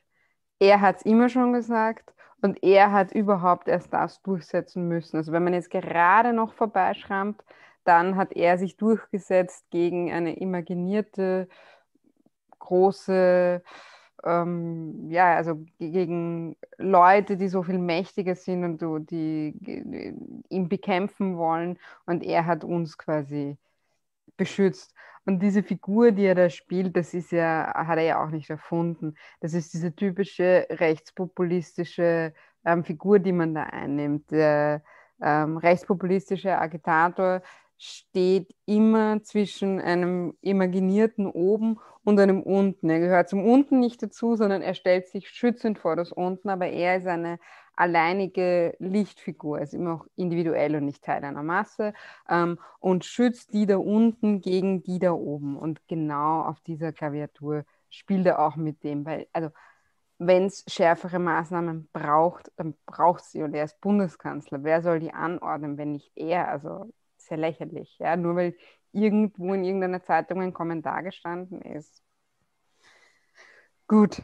Ähm, äh, ich möchte, was, ja? möchte einen Aspekt einbringen, der leider Gottes in der Öffentlichkeit viel zu wenig diskutiert wird. Und zwar, das kann jeder, jeder leicht nachprüfen. Man braucht nur googeln, man kann sich den Kurz in Zukunft, wenn ihr die Informationen jetzt von mir kriegt, anschauen, was er sagt. Sebastian Kurz hat noch nie, seit er in der Politik ist, einen anderen Politiker in Österreich namentlich angegriffen. Nie. Nie. Es war Wien. Ja? Er sagt heute zum Beispiel auf die Frage eben, was ist falsch gelaufen bei der Regierung, sagt er, die Datenbank und sagt dann, das kann der, der Gesundheitsminister, kann aber mehr dazu sagen. Die Feinde, das sind kurz in Außenfeinde. Es ist bei den Vogalen vier, sind es die anderen, die zu viel Geld ausgeben, obwohl wir noch nie die Maastricht-Kriterien erreicht haben. Er greift Erdogan an, er greift Merkel an, aber im Innen, im, In, im Inland hat er noch nie jemanden persönlich angegriffen. Und warum tut er das nicht? Nicht, weil der Bursche so höflich ist, sondern weil er den ja sonst auf seine Ebene holen würde. Und dann würde zwischen ihm und dem jeweiligen Konkurrenten, den er dann namentlich nennt und angreift, ja eine öffentliche Debatte entstehen, wo Gott behüte auch Argumente ausgetauscht werden könnten. Und das passiert nicht, weil er will keine Debatte, weil wenn ich Kommunikation steuere, wie ich es ganz am Anfang erklärt habe, exklusiv ausschließend nicht auf Augenhöhe, dann will ich nicht diskutieren. Ich habe eine Botschaft, die wiederhole ich ständig. Ich wiederhole sie in einfachen Worten. Stichwort Balkanroute geschlossen, wir müssen den Schleppern das Handwerk legen. All diese Sätze, die wir die ganze Zeit von ihm gehört haben und die man dann, wenn man am Stammtisch sitzt oder mit Leuten spricht, wiederholt bekommt. Das ist die Kommunikationsstrategie von Sebastian Kurz. Und wir müssen in Wahrheit, um ihn zu bekämpfen und auch zu besiegen in weiterer Folge, ihn in die Debatte zwingen. Weil das, was er macht und das, was er sagt, hält ja keiner Faktenüberprüfung stand und ist äh, ja keine Politik, sondern ist eben das, was wir als immer PR-Show bezeichnen. Es ist nichts anderes. Er spielt einen Bundeskanzler. Und wer heute seine Rede gesehen hat, ich kann mich stehgreif vor, den, vor die Kamera setzen halber angesoffen äh, und äh, macht es wahrscheinlich besser und sehr viele andere Menschen auch, weil es ihm nur darum geht, wie in einem Film, du hast ein Skript und das betest du herunter und du versuchst sehr konzentriert zu sein. Und das würde ich euch bitten, in der Zukunft zu beobachten. Ihr werdet drauf kommen, es ist immer so. Gut. Ich werde Natascha. die nächste, genau, die nächste Person, ähm, die Katrin Quartemba. Freut mich sehr, dass du da bist. Mich auch. Grüß Hallo. euch. Uh, hi. Servus. Uh, ich habe zwei Punkte. Das eine ist ähm, einmal so aus dem Nähkästchen geplaudert, die Situation im CHG-Bereich. Also das sind die Einrichtungen, die Einrichtungen nach dem Chancengleichheitsgesetz, Bereich Behindertenbetreuung in Oberösterreich. Da haben wir eine besonders äh, spezielle Situation eh schon länger, da ist die Situation die, dass Mitarbeiter, Mitarbeiterinnen im CHG-Bereich, wo ja auch durchaus ältere ArbeitnehmerInnen arbeiten, äh, bisweilen mehrere Tage durchgehend Dienst schirmen müssen. Also wir haben die Situation gehabt, durchgehend sechs Tage in den Dienst. Sagst du uns kurz, was CHG ist?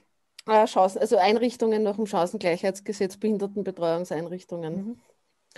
Ähm, und äh, also da werden, da ist die Situation mittlerweile so prekär, dass Mitarbeiter eine Woche lang in den Dienst gehen müssen. Also sieben Tage durchgehend Dienst und dann nochmal sieben Tage Quarantäne. Äh, also nur um, um ein bisschen vor Augen zu führen, was die Situation im Sozialbereich ist und dass da nach wie vor nicht agiert wird, nämlich auch in Oberösterreich nicht ähm, ist verheerend und die Leute brennen mittlerweile so stark aus, dass ich äh, glaube, dass das nicht nur mal zwei oder drei Monate durchgehend zum, zum Handeln ist.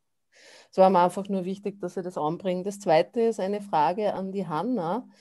Und zwar ganz konkret, welche Maßnahmen bräuchte es deiner Ansicht nach im arbeitsmarktpolitischen Bereich, um einen Anstieg der Armutsgefährdung und vor allem eine Manifestation von Armut zu verhindern? weil gerade im bei arbeitsmarktpolitischen Maßnahmen bei Trägern, die zum Beispiel Schulungsmaßnahmen für einen zweiten Arbeitsmarkt machen, für Langzeitarbeitslose. Also das, was ich höre, ist, dass, dass nach wie vor nicht, äh, man nicht weiß, wie es bei den jeweiligen Projekten weitergeht. Und was wären da so ganz konkrete Punkte, ähm, damit man da wieder ein bisschen Bewegung reinbringt? Ich meine, ungeachtet der Tatsache, dass Arbeitsmarktpolitik bei unserer Regierung äh, Prioritätspunkt irgendwo 3, minus 3000 ist. Ähm, aber so aus deiner Perspektive, was, was bräuchte es da ganz konkret? Danke, Kathi. Also Arbeitsmarktpolitik ist nicht ähm, mein Spezialgebiet. Das, da gibt es sozusagen eine Kollegin in der Volkshilfe, die darauf ähm, spezialisiert ist. Ähm, was ich sozusagen auf jeden Fall ähm, für den Bereich äh, der Armutsgefährdungsprävention ähm, sagen kann, ist, dass äh, die Erhöhung der Nettoersatzquote eine der zentralen Forderungen ist, um ähm, quasi Familien nicht mit der bisschen mehr als der Hälfte von dem, äh, was möglicherweise das ähm, Einkommen der, der einen Person, die arbeiten geht in der Familie, ähm, dastehen muss. Das ist eine Maßnahme, die extrem dazu beitragen würde, auch ähm, Kinder, ähm, Kindern den Druck zu nehmen, der, der irgendwie vorherrscht. Das würde auch heißen, die Zeit, die man ähm, in der Arbeitslosigkeit ähm, sein kann und in der ähm, das Arbeitslosengeld gezahlt wird, zu verlängern bis sozusagen nach der Corona-Krise. Und damit meine ich eben nicht die Corona-Krise als Gesundheitskrise, sondern die Corona-Krise als soziale Krise und eben als die ähm, multiple Krise, die ich vorher schon genannt habe. Ähm, was für die Projekte ähm, der Volkshilfe im Bereich der ähm, sozial-ökonomischen Betriebe relevant ist, ist sozusagen eine Finanzierung der, ähm, eine Zusage der Finanzierung über mehrere Zyklen ähm, hinweg bei ähm, dem Bereich der Umschulungen, ähm, vor allem im Pflege- und Betreuungsbereich. Das ist eine ganz zentrale Forderung ähm, der Volkshilfe. braucht es den Ausbau des Stipendienwesens, also dass sich auch Menschen mit Kindern äh, leisten können, eine, in die Pflege und Betreuung einsteigen zu können. Das ist ähm, jetzt nicht der Fall. Sozusagen wer ähm, zum Beispiel ähm, eine Heimhilfe-Ausbildung oder eine Pflegefachassistenz-Ausbildung ähm, über das AMS macht, bekommt sozusagen einfach kein, ähm, kein Einkommen, das den ähm, Lebensunterhalt auch für die gesamte Familie sichert. Das wären sozusagen Punkte, die aus meiner Perspektive ganz zentral wären in dem Bereich dann wird sozusagen, wir sehen auch, dass sich durch ähm, Corona am Arbeitsmarkt ähm, Langzeitarbeitslosigkeit einfach verfestigen wird. Die Leute, die ähm, vor der Corona-Krise ähm, schon arbeitslos waren, haben jetzt eine noch geringere Chance, einen Job zu finden. Ähm, und da, ähm, glaube ich, gibt es ja, gute Beispiele, wie das mit der Aktion 20.000 gelungen ist, also sozusagen zumindest für ein paar Leute neue Perspektiven zu, zu schaffen. Aber ich glaube, wenn es um, um die Armutsprävention ähm, geht und darum, dass wir 2021 nicht sagen, dass der Anstieg ähm, der Armutsquote in Österreich so massiv nach oben gegangen ist, dann ist die Nettoersatzquote wirklich ein zentraler, ganz, ganz zentraler Punkt, ähm, an dem es einzusetzen gilt. Dankeschön. Ähm, wie immer, wie immer, ähm, beginne ich jetzt allen Fragestellerinnen zu sagen, äh, bitte, wenn ihr euch möglichst kurz haltet, dann können wir noch alle dran nehmen. Ich weiß, ihr wollt alle ZIP 2 schauen, äh, aber wir machen jetzt trotzdem einfach weiter. Die ZIP 2 kann man eh nachschauen in der DVD. Wir würden sie jetzt dann noch so ein bisschen eine, eine halbe Stunde oder so Pi mal Daumen machen und ich würde jetzt alle, die die Hand gehoben haben, noch dran nehmen und vielleicht schaffen wir es ja genau in der Zeit. Ich nehme als nächstes den Johannes dran. Ja, hallo. Hallo. Servus. Servus. Äh, ich hätte jetzt eine Frage nicht direkt zu Corona, aber äh, zu Kommunikation allgemein. Ist das auch in Ordnung? Sicher. Das ist sehr gut.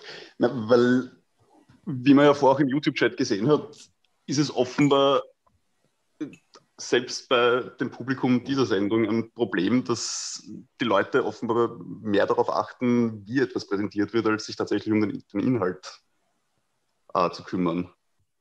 Und das ist jetzt nicht nur bei uns so, das ist in, praktisch jedem Land der Welt, inklusive den USA der Fall. Äh, was ist deiner Meinung nach der Grund dafür oder was kann man da anders machen oder wie muss man anfangen? Oder, weil man kann jetzt von einem weiß ich, Infektologen, der die ganze Zeit im Labor arbeitet, ja nicht ernst, nicht realistisch erwarten, dass er jetzt ein, ein perfektes PR-Genie ist. Äh, also wie ist da die Lösung, weiß nicht, wieder Fakten relevanter zu machen und weniger, ob die Person jetzt nervös ist, die redet oder. Du sprichst an, dass die im YouTube-Chat die Leute gesagt haben, die Hanna sei nervös gewesen. Ich habe dann nicht hineingeschrieben, dass die Goschen halten sollen oder ich drehe den Chat ab. Aber erstens, wenn man eine Sendung macht äh, und im Internet was macht, äh, die digitale Psychiatrie heißt nicht umsonst so. Äh, erstens, zweitens, äh, es gibt einfach eine wahnsinnige Häufung von Trotteln, die man anzieht, wenn man Regierungskritik übt. Da werden jetzt irgendwelche, ja, so JVBler, die das Bild von Sebastian Kurz oder früher vom Haider oder und dann vom Strache und dann, weiß ich nicht, von Norbert Hofer daheim stehen haben, zur täglichen Selbstbefriedigung, ähm, einen Spaß dran haben, quasi Linken was reinzuscheißen. In der Gesamtheit ist das völlig irrelevant. Äh, leider Gottes sind Fakten irrelevant, warum wir 80 Prozent der Menschen nicht einmal die Zeit haben oder die Muse, sich intensiv mit Politik auseinanderzusetzen. Das heißt, die nehmen das auf einer Ebene wahr, die der Sebastian Kurz bedient, einfache Sätze, die allesamt in eine Kronenzeitungsschlagzeile passen. Ähm, das ist eine Entwicklung, die gibt es und das ist letztlich dem, der neoliberalen Entwicklung geschuldet, dass man keine Zeit mehr hat für irgendwelche Sachen. Es müssen beide arbeiten gehen, damit man sich überhaupt die Miete leisten kann. Das ist eine Entwicklung, die einfach dazu führt, dass die intellektuelle Auseinandersetzung und Debatte in der Gesellschaft kaum mehr stattfindet. Äh, die ist auch nicht gewünscht. Also schaut unsere Medienlandschaft an, wo gibt es da Debatten? Früher haben Parteivorsitzende zum Beispiel Leitartikel geschrieben in Zeitungen. Da hat der eine geschrieben, dann ist der andere gekommen und hat geschrieben, na, das, was du sagst, da ist, ist zwar respektieren wir total, aber wir glauben, der andere Weg ist besser und so weiter. Diese Debatte findet nicht statt. Wir dürfen uns damit auch gar nicht aufhalten. Das Wichtige ist, dass Menschen einem zuhören und bereit sind, sich auf Argumente einzulassen. Wir haben zum Beispiel wahnsinnig viel Leute verloren. Wir schreiben jeden Tag Leute, die sagen, Wahnsinn, Rudi, die, die, Videos, die du machst und was du schreibst, das ist alles richtig, aber das mit dem Ausländer-Thema verstehen nicht, wie kannst du ständig die Kameltreibe verteidigen? Was soll man da diskutieren? Ich kann dann wieder über die soziale Frage kommen, ich kann darüber kommen und fragen, glaubst du, dass das ein, Mensch, der weniger wert ist äh, als du oder ich und, und kommen wir dann drauf, dass du eigentlich ein Rassist bist und dass Rassismus arschlochmäßig ist und ein Verbrechen ist. Das hat viele Gründe, aber letztlich äh, ist es, glaube ich, der Tatsache geschuldet, dass Menschen einfach insgesamt sozusagen andere Meinungen, wenn sie mal ein festgelegtes Weltbild haben, und das ist gerade in dem Bereich der Rechtspopulisten so, die überzeugst nicht von heute auf morgen. Ähm, die wollen die dann, wenn sie angefressen sind, aufeinander. Letzte Bemerkung, ich kann mich nur erinnern, als ich mit dem Erwin Buchinger die SPÖ-Linke gegründet habe, haben wir äh, äh, ein Meeting gehabt im Wirtschaftsmuseum in Wien. Sind 200 Leute gekommen, die wollten unbedingt Revolution machen. Und da haben wir auch so eine Forschungsrunde gemacht. Und da waren zwei Typen dort, die gesagt haben, ja, wir sind da, wir sind so FPÖ-Bezirksräte, aber wir hassen in Feimann auch. Okay, und, und das heißt, das ist relativ sinnlos. Ich würde mich damit überhaupt nicht aufhalten. Es reichen 20, 30 gute Leute in dem Land, mit denen man Revolution machen kann. Warum soll ich mich um ein paar hundert Arschlöcher kümmern, die in einen YouTube-Chat was einschreiben, wenn die Hanna oder andere Frauen was sagen? Es ist ein Problem im Übrigen, das hauptsächlich Frauen betrifft, weil ich bin zwei Tage nicht dusche, schaue aus wie Sau, okay, dem Zacker fällt es auf, äh, dass meine Haare anders sind. Über die Birgit Heben ist in der Tiroler Tageszeitung vorgestern geschrieben worden von einer Frau, sie sei herrisch. Bei einem Mann würde man schreiben, sie ist durchsetzungsstark. Das ist einfach ein struktureller Sexismus. Da bin ich jetzt nicht der Experte, weil ich bin ein bisschen ein Trottel, was das Thema betrifft manchmal. Aber, aber ja, das muss man so nehmen und fertig. Das Einzige, was man sagen kann, ist, dass die Goschen halten sollen, weil es geht nicht um den Inhalt, sondern wenn eine Frau da sitzt und sagt, es gibt 305.000 Kinder, die in Armut leben und wir dann draufkommen, das ist 15 Mal ein Fußballstadion, und dann kommt jemand auf die Idee zu sagen, aber die Ausländer oder die hat gelacht oder warum hat die eine komische Brühen auf. Das ist keine Diskussionsgrundlage. Wer sich da nicht aufregt darüber, dass die Kinder arm sind und irgendwelche anderen Aspekte bedient, soll einfach scheißen gehen. Der ist für uns kein Diskurspartner. Sorry. Ich kann mich dem nur anschließen. Und ja, es ist völlig egal, was du als Frau im Internet machst es gibt immer diese Leute, deswegen nicht mal ignorieren. Blocken, deswegen habe ich so eine große Blockliste. nicht nur wegen Fußball, Geld, deswegen auch. Ähm, ich nehme die Maria dran. Hallo. Hi. Ja, ich, ich, ich halte mich kurz, wie die Anderson sagt. Ähm, also ich hätte zwei sehr kurze Fragen. Das erste, mir ist aufgefallen in der Pressekonferenz, also es gab ja sehr viele echt Bullshit-Details, aber es gab etwas, das mich, das mich irgendwie fast positiv überrascht hat, dass der Werner Kogler auf eine Frage zurückgegangen ist von einem Journalisten, ähm, warum, ähm, ob es in der Regierung Fehler gab, also in der Regierungsarbeit. Und er darauf wieder eingestiegen ist und gemeint hat, diese Fehler wird man quasi nach der Krise debattieren. Also ja, und da wäre meine Frage dazu, ist das realistisch, dass das debattiert wird? Ist es realistisch, dass ähm, die Grünen im Nachhinein endlich mal irgendwo Stellung beziehen? Was also bringt? in der Regierung arbeiten. Also dass sie halt, ja, eben grüne Themen auch mal wieder vertreten oder grüne Meinungen auch mal wieder gehört werden. Ist das realistisch oder ist das mehr eine Beruhigung der eigenen Wählerstrategiesache? Das wäre so meine erste Frage es ist Zweiteres. Ich, ich, also es ist einfach Zweiteres. Natascha, willst du. Antworte du mal kurz. Ich, ich habe hier gerade. Ich habe.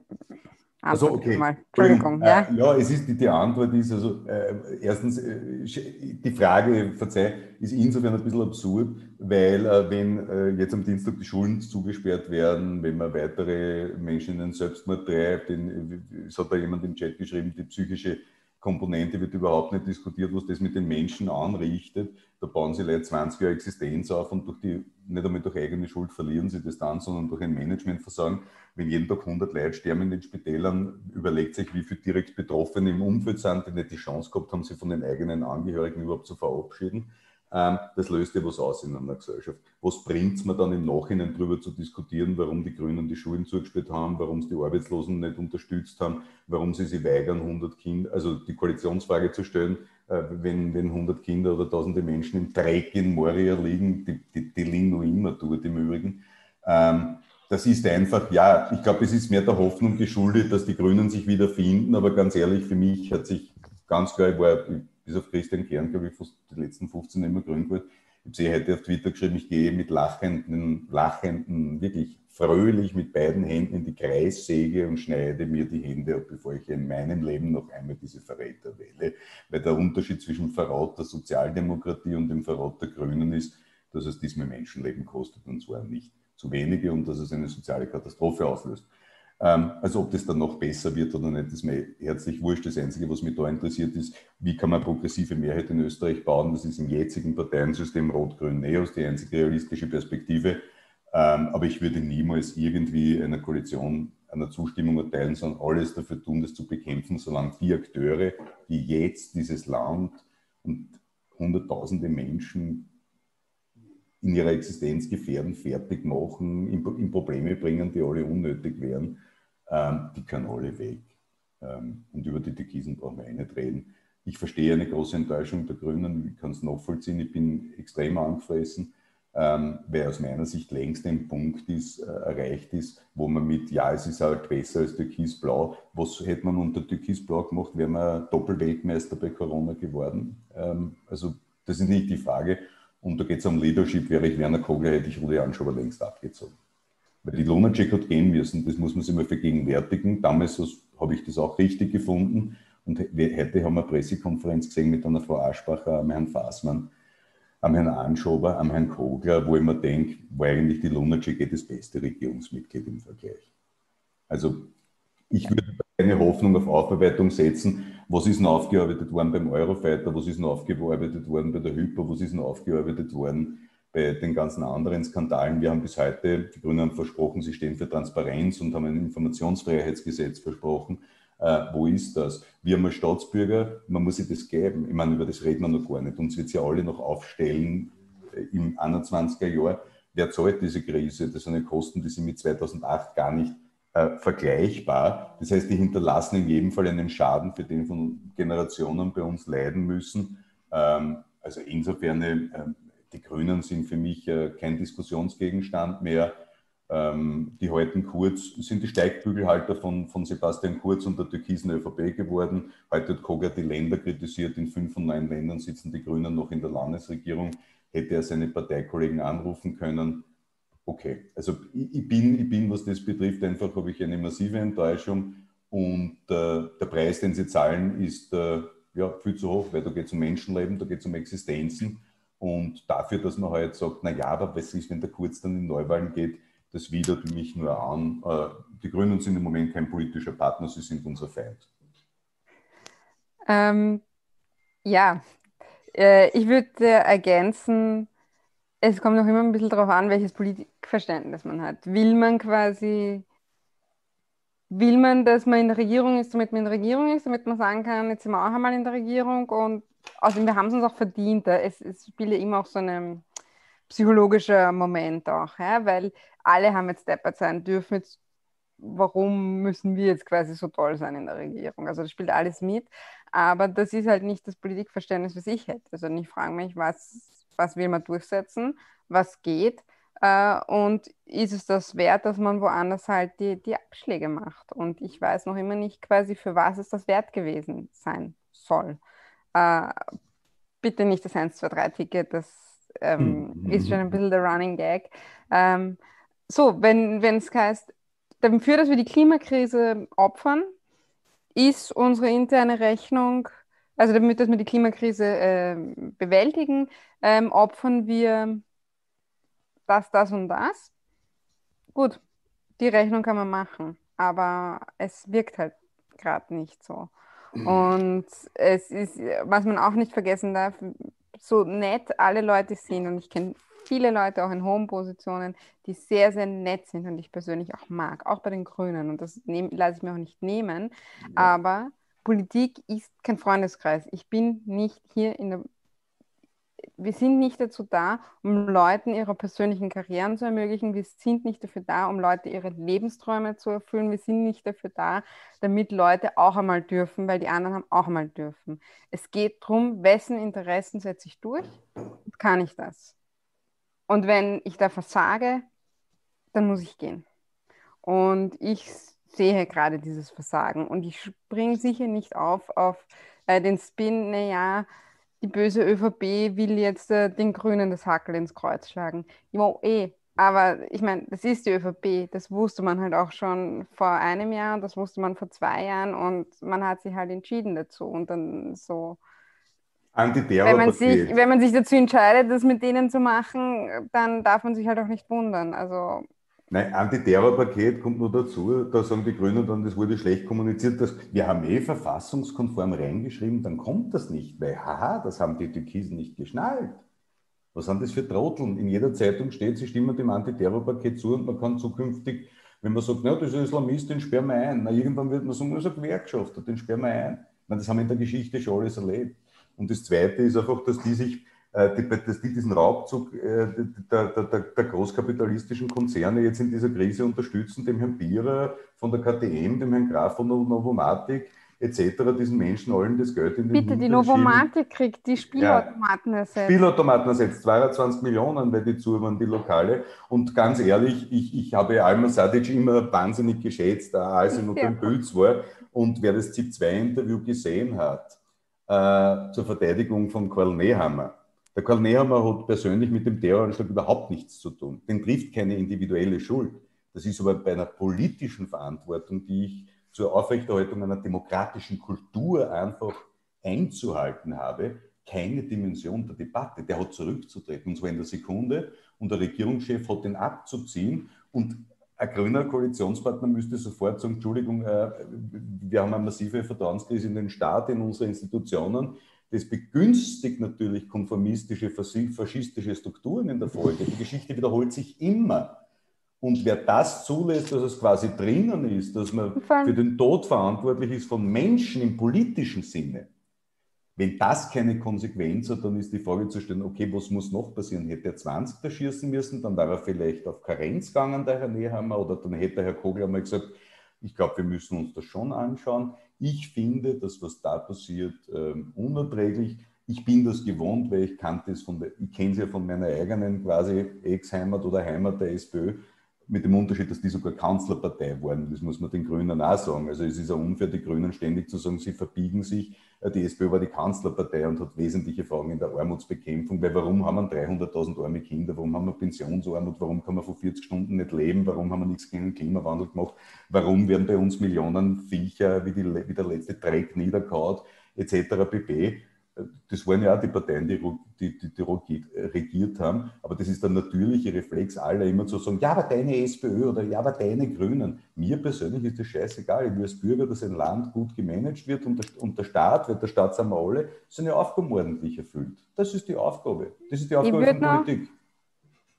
Du hast eine zweite die, Frage gehabt, Marianne. Ja, ja. ja, ja. Ich würde vor allem noch die Anja dran nehmen, die ja. schon urlang wartet. Der Pablo Andi ist da. Ja, ja, nein. Ja. Aber jetzt lassen wir mal die Anja reden, bitte. Ja, ja danke. Ich habe eine Frage ähm, äh, zur Zukunft. Also es wurde schon genannt, äh, die multisektorale Krise zurzeit. Die Klimakrise ist schon im Gange, sie steht uns bevor und sie wird die sozialen Verwerfungen, die wir jetzt äh, auch sehr plakativ aufgezeigt bekommen, äh, verstärken. Meine Frage ist, und äh, also es sind zwei Fragen, wo sind die Akteure, Akteurinnen, die äh, die systemische Frage stellen und andere Visionen dazu haben. Und äh, wenn sie in verschiedenen Parteien oder Movements vertreten sind, wie kann man sie zusammenschließen? Wie kann man sie mobilisieren, dass sie über ihre Loyalität zu ihrer Parteizugehörigkeit zum Beispiel oder zu ihrer kirchlichen Zugehörigkeit oder was auch immer, welche Zugehörigkeit sie haben, sich zusammenschließen für eine, äh, für eine Verbindung, die sagt, wir möchten diese soziale, strukturelle Benachteiligung aufbrechen, um der Klimakrise in einem friedlichen, sozial gerechten ähm, Ambiente möglichst zu begegnen, äh, was eh schlimm genug sein wird. Ich versuche mal äh, eine Antwort. Ähm, wir, hören, wir tun immer sehr viel, was schlecht ist, aber es ist auch sehr viel Gutes. Und es gibt so viele Menschen überall auf der Welt, die sich gerade so auf die Beine stellen, um gegen all diese Sachen etwas zu tun. Ja? Es fängt an ähm, aus Polen, also bitte, diese, diese, diese wahnsinnig rechte Regierung und dort haben sich die Leute, die Frauen auf die Beine gestellt, um dieses ganz, ganz furchtbare ähm, Antischwangerschaftsabbruchgesetz zu Fall zu bringen. Das heißt, es ist möglich. Es ist selbst dann möglich, wenn man eine ganz, ganz furchtbare Regierung hat. Die Leute in den USA mit Trump, die Leute, die gegen die Abholzung des Regenwalds in Brasilien auf die Straße gegangen sind und so weiter und so fort. Ja, man tendiert immer dazu, quasi diese ganzen furchtbaren Regierungen zu sehen, aber überall, wo es diese Regierungen gibt, gibt es einfach auch diese Leute.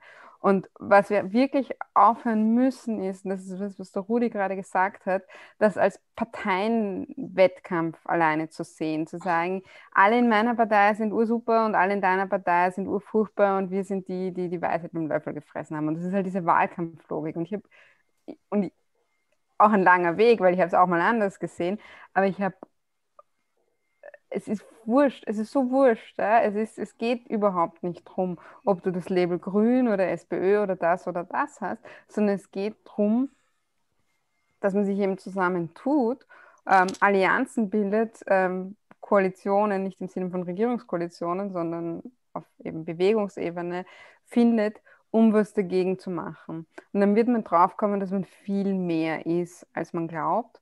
Äh, und das Wichtigste, und das ist etwas, was ähm, man sich aus UK und, und USA anschaut, ich finde Parteien nach wie vor wichtig, aber das Wichtigste ist, die Kämpfe innerparteilich zu führen. Weil es ist doch auch äh, immer sehr wohlfeil äh, zu sagen, boah, die anderen, die, die, die, die, machen alles falsch und ich verbrüdere mich aber in, innerhalb meiner Partei mit den Leuten, die es genauso falsch gemacht haben.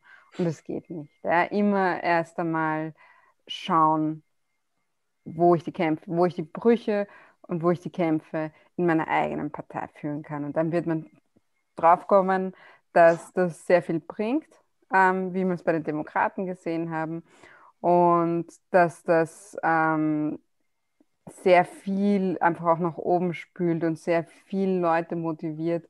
Und es geht nur von unten und es geht nur so, ähm, dass man sich mit anderen Leuten zusammenfindet. Es gibt kein Deus Ex Machina, es gibt nicht die eine Person, die es für uns alle lösen kann. Es gibt nicht, wenn wir die eine Person wählen, äh, die macht das dann von oben von uns. Wir haben nur uns und wir haben uns in vielen Parteien und außerhalb von Parteien und wir müssen geduldig miteinander sein und niemand von uns hat die Wahrheit mit den Löffeln gefressen und, und wir dürfen auch milde miteinander sein, ja, ohne, ohne die interne, ähm, also ohne die Auseinandersetzung und, und den, den guten Konflikt miteinander zu scheuen. Aber wichtig ist, dass wir uns überlegen, wo ist welches Machtinteresse daheim und wo müssen wir die Konflikte und die Auseinandersetzungen und die klaren Grenzen eben auch dort suchen, wo wir mit Leuten innerhalb einer Partei sind. Natascha, ich hätte gesagt, das war es jetzt. Na bitte. Also im Sinne von, im Sinne von ähm, das war es quasi inhaltlich zusammengefasst. Ja, ich möchte noch äh, ganz kurz, äh, ich sehe gerade, ob die Hanna, wenn die Hanna noch da ist, ich sehe es gerade nicht, ich sehe es gerade nicht. Danke äh, ja. müssen wir noch. Genau. Erstens möchte ich mal Danke sagen, der Hanna und, und dem, dem Wolfgang. Und einen Abschluss möchte ich euch geben. Wenn ihr euch eine Sache in einem Satz äh, wünschen dürftet, wie eine Regierung handeln müsste für die nächsten, für bis Ende des Jahres, was wäre das eine, die eine Sache, wenn ihr euch wünschen dürftet, was ihr machen müsste? Das ist ehrlicher als jede Politiker-Antwort, weil du denkst nach. Genau.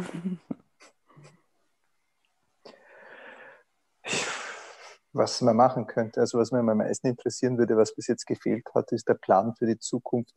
Äh, wo wollen wir mit dem Lockdown überhaupt hin? Weil das hat heute auch komplett gefehlt. Was ist das Ziel des Lockdowns? Wollen wir das können Zahlen sein. Wollen wir auf 1000 Neuinfizierte? Wollen wir, dass die Hospitalisierungen zurückgehen? Das fehlt alles. Und wenn man das nicht hat, dass man den Plan hat, und ich befürchte, sie, äh, äh, es wird nicht nur, nicht nur nicht veröffentlicht, sondern sie haben keinen Plan, dann wird genau dasselbe Schlamassel wieder kommen und dann werden wir in den dritten Lockdown gehen und dann werden wieder die Schulen geschlossen werden müssen. Haben wir heute noch nicht drüber gesprochen. Ich finde, die Schulschließungen sind katastrophal, aber sind im jetzigen Zeitpunkt die einzige Möglichkeit in dem Sektor, den man noch hat. Das ist meine Meinung, das ist kein nichts Wissenschaftliches, das ist Meinung, weil wir in, in den Zustand gekommen sind.